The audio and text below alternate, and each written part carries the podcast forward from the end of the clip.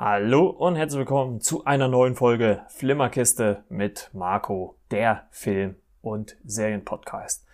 Hier spreche ich über alles, was in der Film- und Serienwelt von Relevanz ist. Aber bevor es mit der eigentlichen Folge losgeht, nochmal kurz eine ja, Meldung in eigener Sache. Ich habe es ja schon in einer der letzten Episode gesagt. Ähm, in meinem Privatleben ist äh, jemand an äh, Blutkrebs erkrankt und ich bitte euch einfach ähm, oder möchte hier einfach mal die Gelegenheit nutzen, um einen Aufruf zu starten, euch, wenn ihr denn könnt und dürft, äh, bei der DKMS Deutschland ähm, als äh, ja, äh, Spender registrieren zu lassen. Ähm, das wäre mir ein großes persönliches Anliegen und ähm, damit würdet ihr mir und auch vielen anderen Menschen, ähm, nicht nur in Deutschland, sondern auf äh, der Welt äh, natürlich auch viel helfen. Also ähm, wenn ihr mögt, ähm, tut auch nicht weh, großartig, ähm, registriert euch dort und äh, helft Menschen, die vielleicht auch ganz dringend Hilfe brauchen. Das nur so viel dazu als kleinen Aufruf. Ich möchte das auch nicht ausarten lassen. Ähm, gleich hört ihr äh, ja den Jahresrückblick ähm, für das Jahr 2020 ein bisschen verspätet, weil äh, wir im Vorfeld ähm, als Gruppe so ein bisschen technische Probleme hatten, vordergründig von meinerseits. Und äh, aber jetzt haben wir es letztendlich hingekriegt. Ich habe mit äh, Till vom Telestammtisch ähm, einen Podcast, gerne mal reinhören. Und äh, mit Benedikt vom YouTube-Kanal Movie Check, beziehungsweise auch äh, mit Timo ähm, bei Instagram unterwegs als der Videodk äh, einen Jahresrückblick aufgezeichnet. Das waren äh, launige äh, zweieinhalb Stunden und ähm, ich hoffe, ihr verzeiht mir so ein bisschen noch meine Unsicherheit. Das war nämlich so das erste Mal, dass ich in einer größeren Runde ähm, so eine Aufnahme gemacht habe. Und ähm, ich habe so im Nachhinein, muss ich ganz ehrlich sagen, als ich mir das angehört habe, ähm, schon ein bisschen gedacht, uh, man hört das ein bisschen. Aber ähm, ich hoffe, ihr könnt mir das so ein bisschen verzeihen, denn auch ich muss noch so ein bisschen lernen, was äh, das Podcasten angeht. Aber dennoch ist es eine sehr unterhaltsame Folge geworden, äh, geworden und äh, ich hoffe, ihr habt da viel Spaß dabei. Wir haben so unsere Top 5 Filme aus dem Jahr 2020 äh, ein bisschen besprochen und auch äh, Serien, äh, Top 3. Äh, bei dem einen äh, vielleicht mehr, bei dem anderen äh, weniger. Aber ich will jetzt gar nicht weiter lange ausholen. genießt diesen ersten Podcast mit mehreren Gästen. Wir waren insgesamt zu viert in einer schönen vierten Vierer-Konstellation. Also viel Spaß mit dieser Folge und wir hören uns dann später wieder. Ja, dann sage ich einfach mal Hallo zum Jahresrückblick 2020, äh, der dritte Versuch. Und äh, ich begrüße ganz herzlich bei mir im Podcast äh, Timo. Grüße Timo. Ja, moin moin aus Flensburg. Und den äh, Benedikt vom äh, YouTube-Kanal Moviecheck. Greets aus Münster. Und den guten Till. Einen wunderschönen guten Abend, guten Tag, was, wie, wie auch immer. Aus wann, Hildesheim. Auch, keiner, keiner, keiner kennt hört. das. Genau, genau, wenn, genau. wenn jemand Hildesheim kennt, liebe Grüße. Eine schöne kleine Stadt. ja, auf jeden Fall, auf jeden Fall. Schöne Stadt. Ja, klar. so, und äh, wir wollen äh, in der heutigen Folge so ein bisschen auf das Jahr 2020 zurückblicken, was ja kinomäßig nicht das allerberauschendste war, aber dennoch gab es ja ein paar Sachen, die man ähm, sehen konnte. Bevor wir uns aber auf die Filme versteifen, würde ich sagen, fangen wir mal so im Serienbereich ein bisschen an. Da hat äh, jeder von uns äh, so eine kleine Liste gemacht, manche mehr, manche weniger. Und äh, wo wir mal ein bisschen unsere Serien, vielleicht Highlights in Anführungszeichen mal ähm, besprechen wollen. Und äh, ich würde einfach mal sagen, Timo fängt an, weil er der Erste hier auf meiner Liste ist.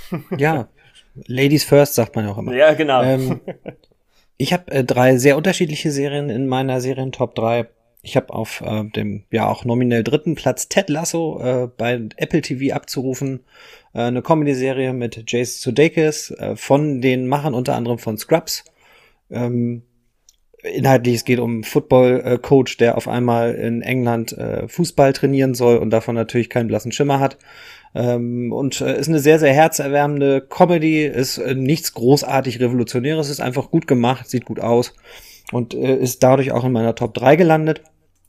Wo wir gerade bei Sport sind. Ich habe dann auf dem zweiten Platz äh, eine Netflix-Produktion, nämlich die Dokumentation The Last Dance über die letzte Chicago Bulls-Saison unter Michael Jordan.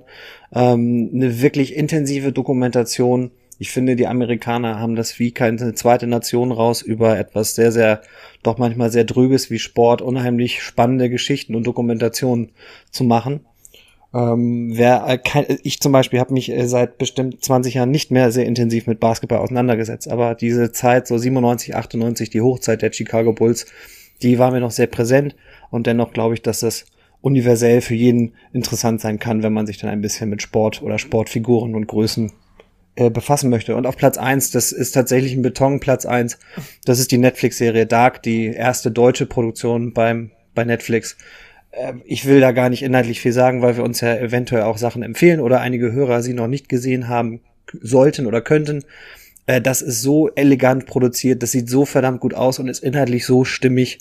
Ähm, ich glaube, im 2020 ist ja dann die dritte Staffel entstanden. Genau. Ist eine super Größe von der Serie her. Es sind drei Staffeln mit, ich glaube, acht, maximal zehn Folgen. Das ist sowas, was selbst ich dann mal bingen kann. Ähm, deswegen auf meinem Platz eins Dark ja, das ist auf jeden Fall äh, eine richtig gute Top 3. Also äh, The Last Dance fand ich auch äh, schwer beeindruckend, äh, wie Michael Jordan da über seine äh, äh, aktive Karriere berichtet hat.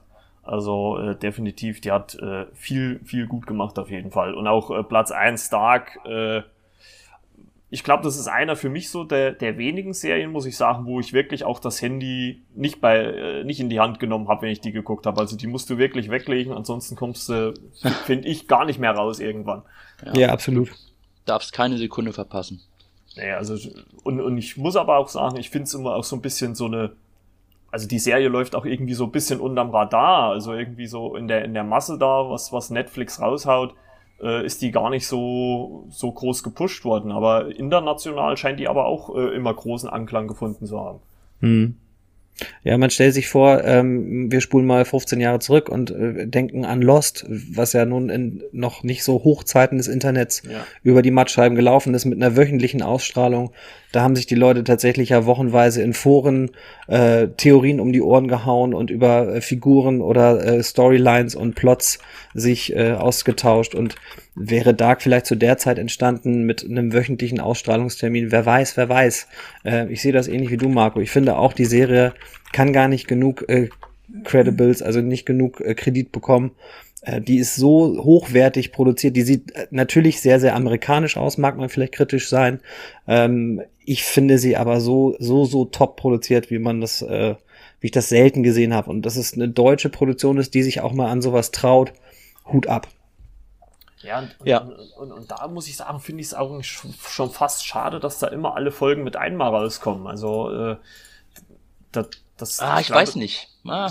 Ja, ja, was ich, mehr so als Zuschauer mag das ja schon irgendwie schön sein, aber so wie man es, also ich, ich fand das eigentlich teilweise, wie es Amazon äh, in, in diesem Jahr manchmal gemacht hat, dass die halt irgendwie zwei Folgen, drei Folgen vorab und dann den Rest wöchentlich. Also das finde ich eigentlich fast schon besser, weil man da halt auch ein bisschen ich sag mal, länger so den Hype offen oben hält, sag ich mit. Äh, ne? Ja, also ich fand's so ganz gut. Ähm, also wenn wir jetzt mal zum Beispiel Disney Plus macht das ja äh, ganz viel wöchentlich. Ähm, ja. Eine, eine, Serie, die wir noch besprechen, gleich wahrscheinlich. Spoiler. Ähm, aber bei, bei Dark und ähm, es ist gut, ich habe Dark nämlich von der von meiner Top 3 runtergenommen, ähm, aus Gründen. Und wenn man das bingen kann, dann kann man sich viel, viel besser dran erinnern, wer war eigentlich mit wem verwandt. Wer ist was, wer ist wo, wer ist wann, wer, wer bin ich und was ist hier überhaupt los. Ey, die ist so fucking kompliziert. Ähm, das finde ich das perfekt zum Bingen eigentlich. Wenn ich jede Woche warte und überlege nochmal, okay, wer war jetzt wer, finde ich die mhm. perfekte Serie eigentlich, die man en bloc gucken kann. Ja, gut, ich muss auch. Ich, ich, sag mal so, kann man ja sogar theoretisch im, im Nachgang ja dann auch nochmal, also äh, muss man ja auch sagen. Ja. Also wenn dann alle Folgen draußen wären, aber ist ja auch schön so, aber ich finde halt immer, dass das immer so irgendwie so der Hype halt relativ schnell verpufft, wenn dann so eine Serie mit einmal rausgehauen wird und was weiß ich, zwei Wochen später kommt die neue Staffel äh, Stranger Things, sage ich jetzt mal so in Anführungszeichen. Ne? Na, das muss ich auch sagen. Also ich mag dieses Bingen eigentlich auch überhaupt nicht. Ähm, äh, dagegen bin ich eher auch ein Fan von diesen wöchentlichen Releases. Einzig und allein deswegen, weil wenn ich etwas bünsche, dann kann ich sowas auch nicht als Serie produzieren oder muss ich es auch nicht zwangsläufig, sondern kann ich das einfach als Langfilm rausbringen oder als äh, Folgefilme, whatever. Und das finde ich ist ja das Wesentliche, was Serien eigentlich für mich persönlich als von mir aus in dem Sinne konservativen Seriengucker von dem Film auch unterscheidet. Eben, dass ich ähm, dazu von Folge zu Folge animiert werden muss auch mit einer Pause dazwischen äh, von einer Woche, auch beim nächsten Mal wieder einzuschalten. Und das, finde ich, äh, zeichnet dann am Ende auch eine Qualität aus von der Serie, meiner Ansicht nach. Ich möchte aber bei Dark einwenden, ähm, dass ich glaube, äh, gerade weil die Staffel natürlich auf Cliffhanger enden ähm, und es gibt äh, zur zweiten, von der zweiten zur dritten Staffel einen Cliffhanger, der bei mir so einen Jumping the Shark Moment hatte. Das heißt, ich habe kurz gedacht, nicht jetzt ernsthaft. Also wirklich jetzt noch mal was Neues und noch was ein neues Feld aufmachen. Und es war auch in der ersten Folge der dritten Staffel für mich so, dass ich dachte, hm, ob ich das jetzt, also ich habe die Kröte natürlich geschluckt ähm, und ich glaube, wenn ich das nicht, also wenn ich es wöchentlich hätte, äh, wenn ich es wöchentlich hätte sehen können, wäre ich vielleicht rausgegangen aus der ganzen Sache. Dadurch, dass es äh, sofort verfügbar ist und man wirklich ein, zwei Folgen hintereinander gucken konnte, äh, war das für mich zumindest so, dass ich dran hängen geblieben bin und ich habe es dann ja im Endeffekt auch nicht bereut. Aber es gibt, das äh, wiederhole ich einmal, es gibt wirklich äh, den Moment, äh, wo ich denke, okay, jetzt ist es ein bisschen, ist es vielleicht zu drüber oder wird es jetzt zu drüber? Und das hat die Serie Gott sei Dank äh, hinbekommen. Und ich glaube, das hat sie auch hinbekommen, weil ich sie sofort verfügbar habe und nicht in diesem wöchentlichen Rhythmus habe. Aber da können wir, glaube ich, stundenlang diskutieren. Der eine so, der andere so. Ja, ja, naja, das auf jeden Fall. Es ist ja immer so, ich sag mal, aus, aus Zuschauersicht ist es ja auf jeden Fall schöner, wenn man alles zur Verfügung hat, irgendwie teilweise. Ähm, aber wahrscheinlich jetzt für die Studios oder, oder halt die Streaming-Anbieter macht es natürlich mehr Sinn, das alles ein bisschen zu strecken. Ne? Also ein ähm, gutes Beispiel ist jetzt auch Disney Plus, die jetzt mit äh, WandaVision ähm, zwei Folgen zum Start und dann jede Woche die restlichen sieben Stück rausbringen. Also ähm, die machen es ja dann auch so ähnlich. Und Amazon ist es ja, hat es ja dieses Jahr auch so gemacht, teilweise bei manchen Serien. Ja. So, gut. Hätten wir da auch auf jeden Fall erstmal grundsätzlich eine, eine sehr gute Top 3 der Serien, würde ich mal behaupten. Und ähm, da der Benedikt so die wenigsten Serien auf der Liste hat, würde ich den jetzt mal fragen, was er so auf äh, sich rausgesucht hat. Das interessiert mich jetzt mal, welche Serie ihn denn so gepackt hat letztes Jahr. Naja, ähm, keine großartige Überraschung. Wer mich kennt, weiß, was jetzt kommt. Ähm, es ist natürlich Star Wars The Mandalorian. Da, sagen, da, yeah. denk, ja, genau. Da, da yeah. werden jetzt einige sagen, yeah, genau. Es wird einige sagen, ähm, geben, die sagen, ähm, ich bin da mal kurz weg. Und ähm, wieder andere werden sagen, pff, was ist das? Ist das nicht was von Star Trek? Weiß ich nicht. Es gibt halt solche und solche. Und ähm, ich muss wirklich sagen, ich hatte jetzt im letzten Jahr überhaupt nicht so viel Zeit, Serien zu gucken. Aber ähm, dafür habe ich mir tatsächlich auch die Zeit nehmen können. Ich war von der ersten Staffel bereits sehr, sehr angetan, weil mich äh, die erste Staffel von The Mandalorian zurückgenommen äh, hat in eine Zeit, wo ich Star Wars noch richtig, richtig geil gefunden habe. Ich finde es jetzt immer noch richtig, richtig geil. Ähm, aber dazwischen gab es dann halt die Prequel-Trilogie, die Sequel-Trilogie und da ist einiges quasi in ein Zerwürfnis geraten bei mir. Und dann kam The Mandalorian. Und die erste Staffel fand ich halt in sich sehr kohärent und auch sehr schön erzählt. Und die zweite Staffel, da war eben so die Sorge, können sie darauf aufbauen, können sie die Geschichte rund um den kleinen Baby Yoda, dessen Namen wir hier natürlich auch nicht spoilern werden, äh, der wird in der Serie jetzt auch bekannt gegeben, aber whatever. Ähm, für diejenigen, die die Serie nicht gesehen haben, möchte ich hier nichts vorwegnehmen. Ähm, Vielen Dank. Ist, glaube ich, auch, ist, glaube ich, auch äh, anständig. Genau, aber auf jeden Fall, äh, die, die Sorge ist groß, kann, kann The Mandalorian Season 2 den äh, Bedürfnissen eines Star Wars-Fans, der Episode 7, 8 und 9 gesehen hat und vielleicht auch dann eher auf den, auf den Trichter gekommen ist, na, das war jetzt nicht so schön, der vielleicht auch danach nochmal äh, Solo, A Star Wars äh, Story gesehen hat äh, und sich dann auch dachte, hm, ist das jetzt wirklich Star Wars von heute? Kann denn so eine Serie überhaupt noch Star Wars Feeling äh, liefern? Und ich muss sagen, die Staffel 2 hat es geliefert. Wir haben da unterschiedliche Regisseure äh, von Folge zu Folge. Wir haben Peyton Reed, wir haben äh, natürlich auch John Favreau, der ja auch als, als äh, Drehbuchautor für die erste als auch für die zweite Staffel ähm, äh, gewerkelt hat. Wir haben Bryce Dallas Howard, wir haben, wen haben wir noch? Dave Filoni, den ja auch vielleicht der ein oder andere aus der ähm, äh, Animationsserie Star Wars The Clone Wars kennt. Robert Rodriguez hat eine Folge mm, gemacht. Oh ja. Und so finde ich es ja. halt, finde ich es halt richtig, richtig geil ähm, dass äh, diese Serie auf unterschiedliche Regisseure zusammengreift, die natürlich auch alle ihr eigenes Bild von einem Film haben und genau diese Einflüsse, die sie mitunter ja auch seit Jahrzehnten geprägt haben, in diese Serie haben einfließen lassen. Und ich finde es eben gut, dass auch ein Konzern wie Disney, der an sich ja sehr strikt ist, wenn man beispielsweise an das MCU denkt, also das Marvel Cinematic Universe, wo es ja auch diverse ähm, ähm, Zerwürfnisse mit den Regisseuren gab aufgrund kreativer Differenzen, dass man hier tatsächlich diesen Regisseuren für die Serie Star Wars The Mandalorian Staffel 2 doch einigen Freiraum gegeben hat, um auch eben über den Fanservice hinaus auch wieder so das Feeling der alten Trilogie zu liefern. Und ich finde, das hat auch Staffel 2 mir gegeben und nicht nicht zu knapp. Also das ist mein Eindruck von dieser Serie gewesen und damit freue ich mich jetzt auf eine Diskussion. Ja, ja da würde ich dachte ja zuerst, ähm, du hast mit mir gesprochen, also, weil du sagtest, so die Leute, die neue, neue Trilogie gesehen haben und dem Star Wars Universum ein bisschen kritischer seitdem entgegenstehen. ähm, bin ich, ich, ja selber ich bin ja auch der, ich bin ja auch der Adressat, der äh, The Mandalorian noch nicht äh, fertig geschafft hat. Ich bin Oha. da noch in der ersten Staffel und dementsprechend vielen Dank für spoilerfreie Diskussion. Ähm, aber ich, ich, ich, merke schon in den ersten zwei, drei Folgen, dass das natürlich ähm, hochwertig produziert ist und extrem gut ausschaut. Inhaltlich gucken wir mal, also gucke ich mal. Und deswegen, äh, ich glaube, die anderen können da zu der Diskussion weitaus produktiver beitragen. Ich, ich lausche und falls gespoilert wird, lausche ich halt nicht. Ja, ich würde mich äh, gleich mal an, äh, ein, äh, ein, einklinken, einklinken, ja. ja. Ähm, und wenn ich ich sage, bin ich Till, der, der eine vom Tille-Stammtisch. Das mit den Stimmen äh, ist vielleicht ein bisschen schwierig jetzt noch zu, auseinanderzuhalten. Ähm, ja, da würde ich nämlich gleich, das ist auch ähm, meine, meine, meine Top-Serie, um das schon mal vorwegzunehmen, die hat mit mir alles gemacht, außer negative Gefühle auszulösen. Und ähm, Episode 7, 8 und 9, äh, wie sie auch aufgefasst werden, ob jetzt kacke, ob geil, ob, ob geht so, auf Mandalorian können sich eigentlich fast alle wieder einigen die haben, hat so ein bisschen, die, die, ich meine, am meisten wird Star Wars von seinen Fans gehasst, das war schon immer so.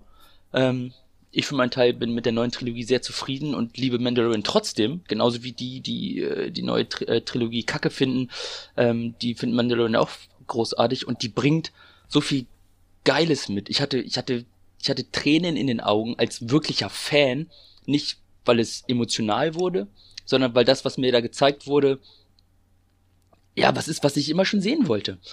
Ähm, ich werde jetzt auch nicht spoilern, aber es gibt eine Schauspielerin, Rosario Dawson, Dawson, wie auch immer sie heißt, Dawson, ähm, ja. spielt, spielt einen Charakter, äh, Alter, ich bin, ich bin kaputt gegangen auf dem Sofa, das war absoluter Hammer. Ähm, Staffelfinale sowieso, Staffelfinale ist unfassbar, was da passiert. Ähm, und ja, ich bin hin und weg, um das abzukürzen. Es gibt ähm, es gibt eine Szene mit unserem Baby Yoda, da wird die, die, die Art, die Macht zu zeigen, so gezeigt, wie ich mir im Endeffekt wie, wie ich es aus Comics kenne, wie ich es wie ich aus aus Computerspielen kenne, da muss es muss ja irgendwie vor allem in Computerspielen und ähm, Comics ähm, auch irgendwie visualisiert werden. Ähm, das ist absoluter Hammer. Ich bin wirklich absolut begeistert. Punkt. Ja, also kann ich äh, auch nur unterschreiben. Also ähm, allein, dass man äh, 2020 ja schon in den ja, Genuss gekommen ist, zwei Staffeln zu sehen, weil die erste ist ja erst im Mai rausgekommen und die zweite kam ja dann schon äh, im Oktober. Ähm, das war schon äh, richtig gut. Und ich muss ganz ehrlich sagen, ich bin ja nicht der allergrößte Star Wars-Fan. Also ich gucke mir die Filme gerne an. Ich habe mir auch diese die neue Trilogie äh, angeguckt. Ähm, ohne das jetzt werden zu wollen, weil ich glaube, die Diskussion würde jetzt ausarten, wenn wir äh, darüber mm. jetzt diskutieren würden. Da kann man, glaube ich, äh, äh, eine eigene Podcast-Staffel draus machen über diese Diskussion. Aber ich muss sagen, mir hat das auch, also, obwohl ich jetzt nicht der größte Star Wars-Fan bin, hat mich die Serie wirklich von Anfang an gecatcht und auch bis in die zweite Staffel, äh, bis ins Staffelfinale auf jeden Fall wirklich eine der Serien, auf die ich jede Woche, wenn ich freitags nach Hause gekommen bin, gewartet habe, um äh, die einzuschalten. Also ähm, Hut ab, was da Disney beziehungsweise auch John Favreau da auf die Beine gestellt hat. Und äh, ich denke mal auch, die Serie allgemein ist bei ihm auch in guten Händen. Also gerade diese, diese Abwechslung durch die verschiedenen Regisseure finde ich richtig gut. Ähm, die, die Finalfolge in Staffel 1 war ja von Taika Waititi, in äh, Staffel 2 war es ja jetzt von Peyton Reed, also der Ant-Man-Regisseur. Und also man merkt einfach, dass das irgendwie auch äh, äh, rund ist, was da passiert. Also dass da jetzt nicht irgendwie jeder so äh, macht, was er will. Und aber es passt halt einfach die das ganz große. Ich bin halt mal gespannt jetzt nach diesen ganzen Ankündigungen jetzt äh, in der Vergangenheit, wo es dann jetzt in Zukunft noch hingeht, also äh, was dann der weitere Weg ist. Also da bin ich mal, auch in Kombination natürlich mit den anderen Serien, die da jetzt noch angekündigt sind. Also da bin ich echt mal gespannt, wo die Reise äh, da noch hingeht dann. Ja, ich auch. Gut. So, äh, ja, Till, was hast du denn sonst noch auf der Liste außer ja. The Mandalorian? Also, ich habe ähm, neben Mandalorian, also ich habe, ich habe mir schon gedacht, dass jemand dass jemand von euch Dark nimmt. Und um ein bisschen für Abwechslung zu sorgen, habe ich Dark dann, ich liebe Dark. Dark ist wirklich eine auch der, der tollsten Serien der letzten Jahre, die ich sehen konnte, sehen durfte. Ähm, und ich habe einmal, ich fange an mit Gangs of London. Ich weiß nicht, ob das eine, ob die einer von euch gesehen hat, aber das ist von dem Regisseur von The Raid, 1 und 2 oder auch Merantau zum Beispiel, das ist noch ein älterer Film, und The Raid 1 und 2, ähm, Gareth Evans als Regisseur ähm, in der, von der Serie ist er quasi Produzent, Showrunner, aber zusammen mit ähm, einem der für mich besten Kameramänner der Filmgeschichte, das ist Matt Flannery. Der hat unter anderem auch teilweise die Kameraführung übernommen, aber halt mit Gareth Evans zusammen diese Serie produziert, beziehungsweise als Showrunner nennt es sich ja immer so schön. Und es geht darum, dass es geht um eine Mafia, um eine Mafia-Familie in London, die unfassbar viel Geld macht mit allen möglichen illegalen Sachen und das über den Bau von Hochhäusern quasi dann die, die Geldwäsche betreibt. Und der Plot ist so, dass der, der, der Mafia, der, der Don, der mehr oder weniger der Don, wenn man es mal auf die, auf die, auf, auf Pate-Sachen, äh, Pate-Sachen vergleicht, der wird umgebracht, ja. ganz am Anfang. Damit startet diese Serie der, der Führer der Familie, das Oberhaupt und dann übernimmt der Sohn. Der Typ ist halt unfähig zu führen, ist äh, emotional völlig instabil. Ähm, und dann wird sich da schön jede Folge mehr in die Scheiße geritten. Und es gibt natürlich einen Undercover Cup. Das weiß man, ähm, das weiß man auch relativ von Anfang an, auch da, kein Spoiler. Und ja, es ist halt ein bisschen Katz und Maus. Es ist halt es gibt halt auch unfassbar auf die Fresse. Wer The Raid kennt, äh, kann ungefähr, ungefähr erahnen, was auf einen zukommt. Vor allem in der ersten Hälfte. Hinten raus wird's mehr, ähm, wird es eher mehr, mehr Thriller ohne Action. Um, und die ersten fünf Folgen, ey, das, absolute Empfehlung. Das ist über Sky zu sehen hier bei uns. Mhm. Das ist von HBO und ähm, von äh, Cinemax, nicht die, nicht die Kinoreihe, sondern die Serien, ja. ähm, die Serien äh, äh, Schmiede. Und es ist so brutal. Ohne Witz. Das ist das neben Banshee, ähm, falls einer von euch die Serie kennt, auch von Cinemax, unter mhm. anderem mit unter anderem mit hier Homelander Schauspieler ähm, das hat er da unfassbar brutal, unfassbar geile Kamera. Wer The Raid liebt, muss, muss diese Serie gucken. Allein die Kameraführung ist Wahnsinn. Und die Geschichte ist cool. Es ist jetzt nicht, wo ich sage, okay, das ist, das ist auf, auf Dark-Niveau oder das ist von den Effekten gibt es nicht so viel, aber auf Mandalorian Effektniveau und vom Budget sowieso nicht. Aber es ist eine absolute Empfehlung. Ähm, guckt es euch an wer auf Fratzengeballer à la Raid steht, ähm, wird, wird nicht enttäuscht. Und The Raid 2 ist für mich ähm, der beste Actionfilm, der jemals gedreht wurde. Jemals. Und deswegen bin ich auch großer Gareth Evans-Fan. Und die Kamera ist einfach nur zum Dahinknien. Hat man Punkt. gar nicht gemerkt, dass du so ein Riesenfan bist. Gar nicht, ne? Eigentlich. Überhaupt nicht. War ganz ja. subtil. Dass du auch nochmal ja. The Raid 2 reingebracht hast, ganz subtil. Ganz subtil. The Raid 2 kann ich sehr empfehlen. Ja, also ja nee, wirklich, wirklich. ja, wirklich also cool. Das, das auf jeden Fall. Also, also so Raid 1, der kam für mich so ein bisschen aus dem Nichts. Der ist mir, mhm. muss ich ehrlicherweise auch sagen, schon, also der ist mir eigentlich so ein bisschen durch die Lappen gegangen. Den habe ich eigentlich erst so ein bisschen durch Raid 2, als der dann so ein bisschen in aller Munde war, ist mir das dann erst aufgefallen. Und also muss ich auch sagen, dass die zwei Filme, die waren schon richtig, richtig hart. Also ja. Äh, man hat zwar irgendwie, fand ich so beim zweiten Teil gemerkt, dass er dass äh, dieser Gareth Evans so ein bisschen versucht hat, da ein bisschen mehr Story reinzubringen in die Geschichte. Das finde ich, mh, hm, hat jetzt nicht so wirklich funktioniert. Aber ähm, die Action war natürlich bombastisch. Also das war ja Wahnsinn, was der da abgefeuert hat. Ja. Und genau, wenn die und so Serie ist, und wenn die Serie dann nur ansatzweise äh, äh, in diese Kerbe schlägt, obwohl ich schon von einigen gehört habe, dass sie äh, recht brutal oder ziemlich hart sein soll, was die Action angeht. Es äh, ist echt brutal, ja. Also wie gesagt, es ist, ich würde fast sagen, also die Serie von der Brutalität her, ich würde nicht sagen, die futtert Game of Thrones zum Frühstück von der Brutalität her, aber es ist schon echt, echt krass, ja. Okay. Muss man auch natürlich abkönnen, ne? ja, äh, gut, ja. das ist ja klar. Aber ich sage mal, wenn man, wenn man sich so ein bisschen damit informiert, äh, äh, dann weiß man ja wahrscheinlich, worauf man sich dann einlässt. ja, genau. Gut. So. Ja, das ist das. Ist das. Äh, und ja. die nächste wäre ja, es ist Mandalorian, es ist Gangs of London und dann ist es halt bei mir so ein bisschen schwierig. Es ist halt Dark, es ist The Boys, es ist auf jeden Fall das Staffelfinale von, von der siebten, also von, von Clone Wars, auch Star Wars mal wieder, weil die unfassbar gut ist. Deswegen möchte ich da gar nicht viel Diskussion lostreten. Wir haben ja noch ein paar Filme zu besprechen. Aber das ist, ist schwierig, aber ich würde mich auf The Boys einigen. Star Wars hatten wir schon mit Mandalorian, haben wir gerade drüber geredet.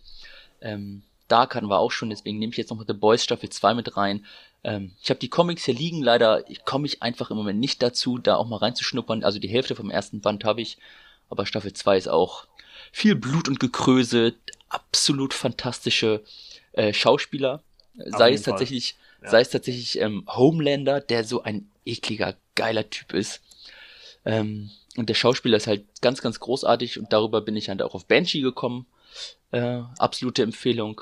Ja, es ist Mr. Urban ja, kann, kann ich nur unterschreiben. Also, hat er äh, also mich tolle hat die, Rolle. Also mich ja. hat auch die, die erste Staffel äh, The Boys, äh, letztes Jahr 2019, besser gesagt, so umgeblasen. Also ich, ich kannte die Comics vorher gar nicht und habe mir ähm, auf Prime die erste Folge angeguckt und ähm, ich glaube, ich spoiler ja jetzt nicht allzu viel, wenn ich sage, was äh, am Anfang der ersten Episode mit Yuis Freundin passiert, äh, die, die dann einfach mal von äh, einem Speedster äh, ja durchgerannt. Der rennt einfach durch sie durch und das, also in dem Moment, auch wenn das übelst brutal rüberkam, aber in dem Moment hat mich die Serie einfach gehabt. Also ich wollte einfach wissen, wie, was, was geht hier ab? Und, und die zweite Staffel, finde ich, geht auf dem gleichen Niveau, auf dem gleichen Top-Niveau weiter wie die erste. Ähm, Habe ich, glaube ich, auch 2020, glaube ich, dreimal geguckt äh, insgesamt. Also, ja. also ich muss wirklich, also die erste Staffel muss ich wirklich sagen, habe ich, glaube ich, fünfmal sogar gesehen. Weil, weil ich die einfach so rund fand. Also, das, also es kommt mir sowieso bei der Serie The Boys vor, als ob das, wie wir es jetzt eben auch schon mal thematisiert hatten, dass es eigentlich wie so ein großer Film eigentlich ist, weil die, die, die Qualität, die da aufgerufen wird, das ist ja wirklich schon Kinoniveau ähm, äh, für eine Serie. Und die Darsteller und die Effekte und die Story und das, boah, also muss ich wirklich sagen, mhm. die hat mich hin und weg äh, geblasen und dann halt auch, muss ich ganz ehrlich auch sagen, dann auch zu den Comics äh, gebracht. Also ich habe mich dann im Zuge der Serie auch mal äh, ein paar Comics besorgt, weil ich da auch schon gelesen hatte, ja, da ist die Story noch mal ein bisschen härter äh, oder in den Büchern passieren noch krassere Sachen wie in der Serie. Und da habe ich mich schon gefragt, ja, wie geht das? Also äh, gerade jetzt in der zweiten Staffel mit, äh, was weiß ich, äh, Riesenpenis und sonst was, was da alles so ähm, ja, umhergegangen ist. Also äh, sehr, da, da habe ich mich schon gefragt, wie die, wie die, wie die Comics da noch gerade sein können. Also da bin ich auch wirklich, also da freue ich mich jetzt schon auf die dritte Staffel, egal wann die kommt. Ja, genau. Ja, und das, im Endeffekt ist das, nehme ich, nehme ich das so Mandalorian, The Boys und Gangs of London. Genau. So, äh, ja, Benedikt. Ist er wieder da? Hat er schon Mandalorian? Genannt. Ja, Marco, du wärst ja dran, deine drei Serien. Ja. Ja, eigentlich haben wir jetzt schon fast alle besprochen, denn. Ja, super. Äh, Dann zu den Filmen. ja, ja, ja, Timo, du hast nämlich schon äh, The Last Dance, das habe ich mit auf der Liste gehabt. Dann, äh, ja, The Mandalorian wäre auf der Liste gewesen und The Boys wäre halt auch meine absolute Nummer eins gewesen, weil ah. ähm, die Serie mich einfach so krass, äh, also das war für mich, also das ist für mich auch meine Top-Serie 2020 gewesen. Also da gab's nichts, was, was in meinen Augen äh, drüber war. Ähm, ist natürlich subjektiv, ne? jeder hat ja seine eigene Meinung, aber ähm, also für mich, mich hat die Serie einfach bombig unterhalten und das ist eigentlich für mich eigentlich auch das Beste daran, muss ich wirklich sagen. Auf jeden Fall. Ja. Ja, cool. Aber doch die Serien. Goodie, goodie, goodie, goodie. So, dann äh, würde ich sagen, äh, kommen wir mal zu den Filmen. Und ja, da lief es ja äh, 2020 leider ein bisschen schleppend, weil ja ab äh, März äh, die Kinos zu waren. Äh, erstmal grundsätzlich einfach mal so an euch die Frage, wie, äh, wie sehr trauert ihr dem Ganzen hinterher, äh, dass das dann alles nicht so lief mehr im Kino wie eigentlich ursprünglich geplant? Sehr. Das mit den Kinoschließungen und so meinst du? Und ja, die genau, Verschiebungen? Genau. Ja, genau. Alleine, dass Bond nicht rauskommt, ich, macht, mich, macht mich fertig. Absolut. Ich hab gar keinen Bock mehr weiter zu warten. Ähm, ja, und das staut sich ja auch so. Ja, genau. Ich bin auch regelmäßig. Ich habe einen, einen guten Kumpel, keine Ahnung, ob er das hört, Grüße an Uwe, ähm, mit dem ich mich immer regelmäßig treffe und halt ins Kino gehe. Ob mal Magdeburg, mal Hildesheim. Ähm, ja, es ist sehr, sehr, sehr, sehr schade. Ja, vor allem, was, äh, was du gerade sagst, bei James Bond war ja dann auch noch die, so die Geschichte, das war ja dann kurz vor dem äh, äh, zweiten Lockdown und ich hatte mich schon tierisch drauf gefreut, ah, endlich James Bond und dann, ja, nee, muss doch wieder alles zugemacht werden. Also, ah, das hat mich halt tierisch geärgert. Also ich dachte wenigstens, dass der, dass der Film es noch schafft, im Kino zu kommen, aber mhm. auch da ähm, ging es ja leider nicht.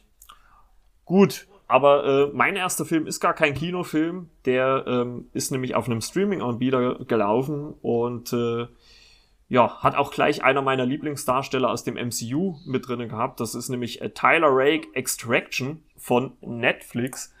Ähm, ja, ein Actionfilm aller Güte. Die Story ist, glaube ich, eher zweitrangig, aber ähm, ja, drittrangig, glaube ich sogar. Ja, dritt, äh, ich auch drittrangig. Ja, aber das, was da äh, der Regisseur äh, Sam Hargrave äh, abfeuert, äh, muss ich wirklich sagen, ist aller Ehren wert und äh, vor allem Chris Hemsworth auch mal in einer anderen Rolle außer den lustigen Tor zu sehen, äh, hat mir äh, sehr viel Spaß gemacht. Also ähm, das Setting fand ich auch mal was anderes, hat man auch schon lange mehr, nicht mehr gesehen. Und ähm, ich fand das wirklich richtig Bombe, was da abgeliefert worden ist. Auch mit diesen, diesen One-Shot oder zumindest langen Action-Einstellungen dann, mhm. äh, die, wo dann die Kameras so gefolgt sind. Also das fand ich echt Bombe. Also das hat mich echt, äh, ja, umgehauen, muss ich sagen. Oder was meint ihr? Ja, umgehauen mich jetzt nicht. Also war einer, aber einer der besseren Netflix äh, oder eines eines der besseren Netflix-Produkte, die wir so auf der Film ja, haben Seite dort haben. Ja, genau. Ähm, du, ja, Story passt auf. Ich glaube, ein Blatt Papier wäre schon sehr sehr verschwenderisch. Der ist toll gemacht, aber ich würde jetzt auch ehrlicherweise sagen, ich kann mich an nix mehr erinnern. Also außer diese eine von dir angesprochene sie sehr, sehr intensiv und sehr, sehr elegant gefilmte Autoverfolgungsjagd. Äh, ja. Ja, das stimmt. Ja, der Film war, war immerhin gut, so aber man kann. Achso, sorry. Mach mal, mach mal. Der Film war immerhin auch so erfolgreich, dass er auf jeden Fall sein Sequel kriegen wird. Das darf man halt auch nicht vergessen. Ja. So, also in Anführungsstrichen plumpe Sachen sind ja immer sehr erfolgreich. Ich wollte gerade sagen. Bei also Netflix das ist vor allem. Nicht unbedingt ein Qualitätsurteil. Nee, genau. Aber ähm, ja, diese zwölf Minuten, ich weiß auch nicht mehr viel, irgendwie, es war irgendwie cool, ähm, hat mir sehr, sehr, sehr, sehr, sehr gefallen, von der Action her, gerade weil ich auch so ein, vielleicht habt ihr es mitbekommen, ich stehe auf, ich stehe auf gute Kameraführung. ähm, ähm, muss das leicht man, einfließen lassen. Ja, vielleicht, ich kann das nachher nochmal erläutern. Nein, äh, das, diese zwölf Minuten One-Shot, ist ja kein richtiger One-Shot. Wenn man so ein bisschen, man, man sieht manchmal so ein bisschen, ja, ja, wo man, getrickst man, man merkt wurde. Schon, wo sie, wo sie getrickst aber, haben, ja. Aber auch halt nur, wenn man so ist wie wir. Deswegen, also, ähm, ja, es so ist, muss man einfach, ja, muss man einfach sagen. Ne, wenn, Das ist, wenn ich das meinem Vater ja, zeige, aber, der auch großer Filmfan ist, der wird das nicht sehen. Dennoch. Genau, also ich, ähm, ich, ist halt so. Das wollte ich cool auch gerade sagen. Also, also das ging mir, geht mir auch nicht anders. Also wenn ich jetzt, wie gesagt, nach einer Arbeitswoche nach Hause komme äh, und will Freitagabends oder Samstagabends mich einfach mal von irgendwas berieseln lassen, dann ist, glaube ich, der Film äh, von der Unterhaltung her äh, gerade richtig. Äh, ja. ist es ja auch nicht schlimm, wenn ich mal kurz äh, einnicke und wieder aufwache, dann bin ich trotzdem noch mittendrin und, ja. äh, und habe mich trotzdem gut unterhalten lassen. Also muss ich wirklich sagen. Also ich bin auch mal gespannt, wie es dann so im, in der Fortsetzung, wenn und wann die dann halt irgendwann mal kommt, äh, was sie da nochmal äh, weitermachen. Mit, ja, äh, sie müssen sich übertreffen. Das machen sie ja immer. Wenn genau, solche Filme müssen sich immer übertreffen. Und da ist auch gleichzeitig das Problem, was wir jetzt insbesondere im Jahr 2020 äh, gehabt haben, dadurch, dass eben die Kinos geschlossen äh, wurden oder geschlossen werden mussten, dass wir natürlich alle, sowohl wir, die wir jetzt hier sind, als auch die Zuhörer, die selbst auch Filmfans und Filmnerds sind, sich natürlich auch nach Alternativen umschauen mussten. Und ich finde, das ist eher das Problem. Nicht, dass wir im Jahr 2020 so wenig Filme im Kino sehen konnten, sehen durften, sondern dass überhaupt dadurch auch die ganze Kinokultur letzten Endes jetzt ja auch in die Bredouille geraten ist und einige Kinos ja auch vor dem Existenz äh, ausstehen könnten, stehen dürften, selbst einige größere Ketten. Und ich finde, das ist auch ein Problem, das man auch in dieser, in dieser, in dieser Filmempfehlung einmal besprechen kann, weil natürlich solche Filme wie äh, Extraction natürlich plump sind, da bin ich auch voll und ganz bei euch, trotzdem aber auch einen Unterhaltungswert für ein Massenpublikum generiert haben, die sich natürlich dann auch denken können, okay, wenn ich sowas auch zu Hause gucken kann, dann brauche ich eigentlich auch nicht mehr ins Kino gehen. Und das finde ich ist eine ganz, ganz große Gefahr, weil Kino einfach eine Plattform ist, ein Forum ist, wo man Filme ganz anders erleben kann als zu Hause. Ja, würde ich gerne auch tatsächlich eine Sache zu sagen und ich bin dir dankbar, Benedikt, weil ich es vorhin schon im Kopf hatte und aber erstmal schweigen wollte wir werden in den nächsten Jahren, wenn wir im Kino sind, werden wir komplett Blockbuster-Kino sehen äh, und auch dargeboten bekommen. Das sind die, die sicheren Fortsetzungen von bekannten Stoffen mit bekannten Figuren, die wir äh, konsumieren und die wir dann äh, sehen werden. Und ich befürchte, dass die kleinen, interessanten Nischenprodukte äh, und Projekte zwangsläufig als Einnahmequellen bei den Streaming-Anbietern landen werden weil sie vermutlich von der Rechteverteilung sehr gut handelbar sind. Ich habe ein bisschen das, die, die, große Angst, dass wir noch saisonaler in die Kinos gehen werden und das Kino auch selber saisonaler wird. Das heißt, wir gucken ähm, äh, zur Award Season gucken wir nur die ernsthaften Stoffe oder die Oscar-Kandidaten und äh, den Rest des Jahres werden wir uns wahrscheinlich äh, um den Herbst-Blockbuster, äh, der dann äh, nach der Oscar-Season in den Frühlings-Blockbuster mündet und im Sommer äh, hauen sie uns in den nächsten Jahren ja auf aufgrund der Terminenge äh, vermutlich den ein Blockbuster Woche für Woche um die Ohren und es werden äh, serielle Sachen sein. Es wird sowas sein wie MCU, es wird sowas sein wie ähm, Star Wars eventuell, es wird sowas sein wie Fortsetzungen, die wir in den letzten Jahren als vielleicht Originalstoffe oder als äh, schon äh, Sequels bekommen haben. Das wird eine Entwicklung. Ich vermute, die werden die kleinen Kinos, die kleinen Programmkinos eventuell nicht überleben sondern es wird in die Multiplexe gegangen werden.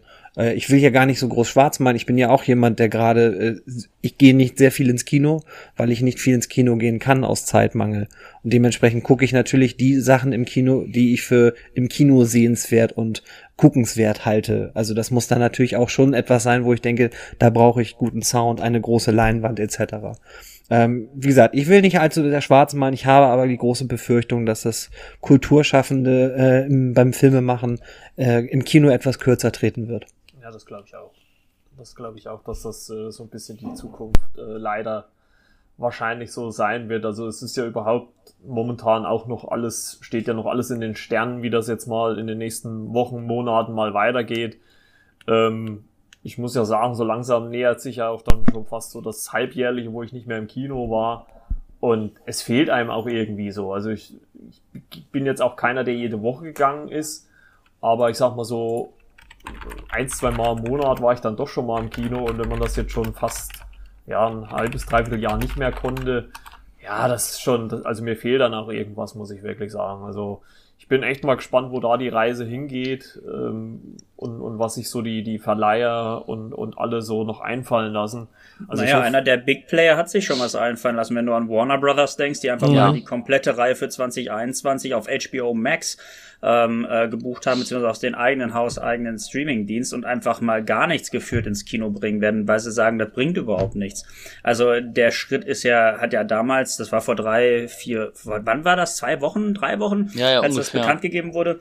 Äh, das hat ja in der Community äh, eingeschlagen wie eine Bombe und da sind ja alle auf die Barrikaden gegangen und äh, meiner Ansicht nach auch zurecht. Wobei es auch Befürworter gegeben hat, das möchte ich natürlich nicht ausblenden, aber ich glaube, der Großteil wirklich derer, die Filme lieben und die sich auch auf diese Produktion gefreut haben, haben sich größtenteils eben darauf gefreut, dass sie sich äh, immer wieder im Kino entweder beriesen oder unterhalten ähm, lassen konnten und eben nicht auf das Heimkino zurückgreifen müssen. Und selbst was ist Heimkino? Heimkino heißt ja nicht, dass jeder bei sich zu Hause einen Beamer stehen hat, eine fette Leinwand hat oder äh, einen großen Fernseher hat, eine geile Soundanlage. Das heißt auch manchmal einfach nur ein kleiner Bildschirm. What the fuck?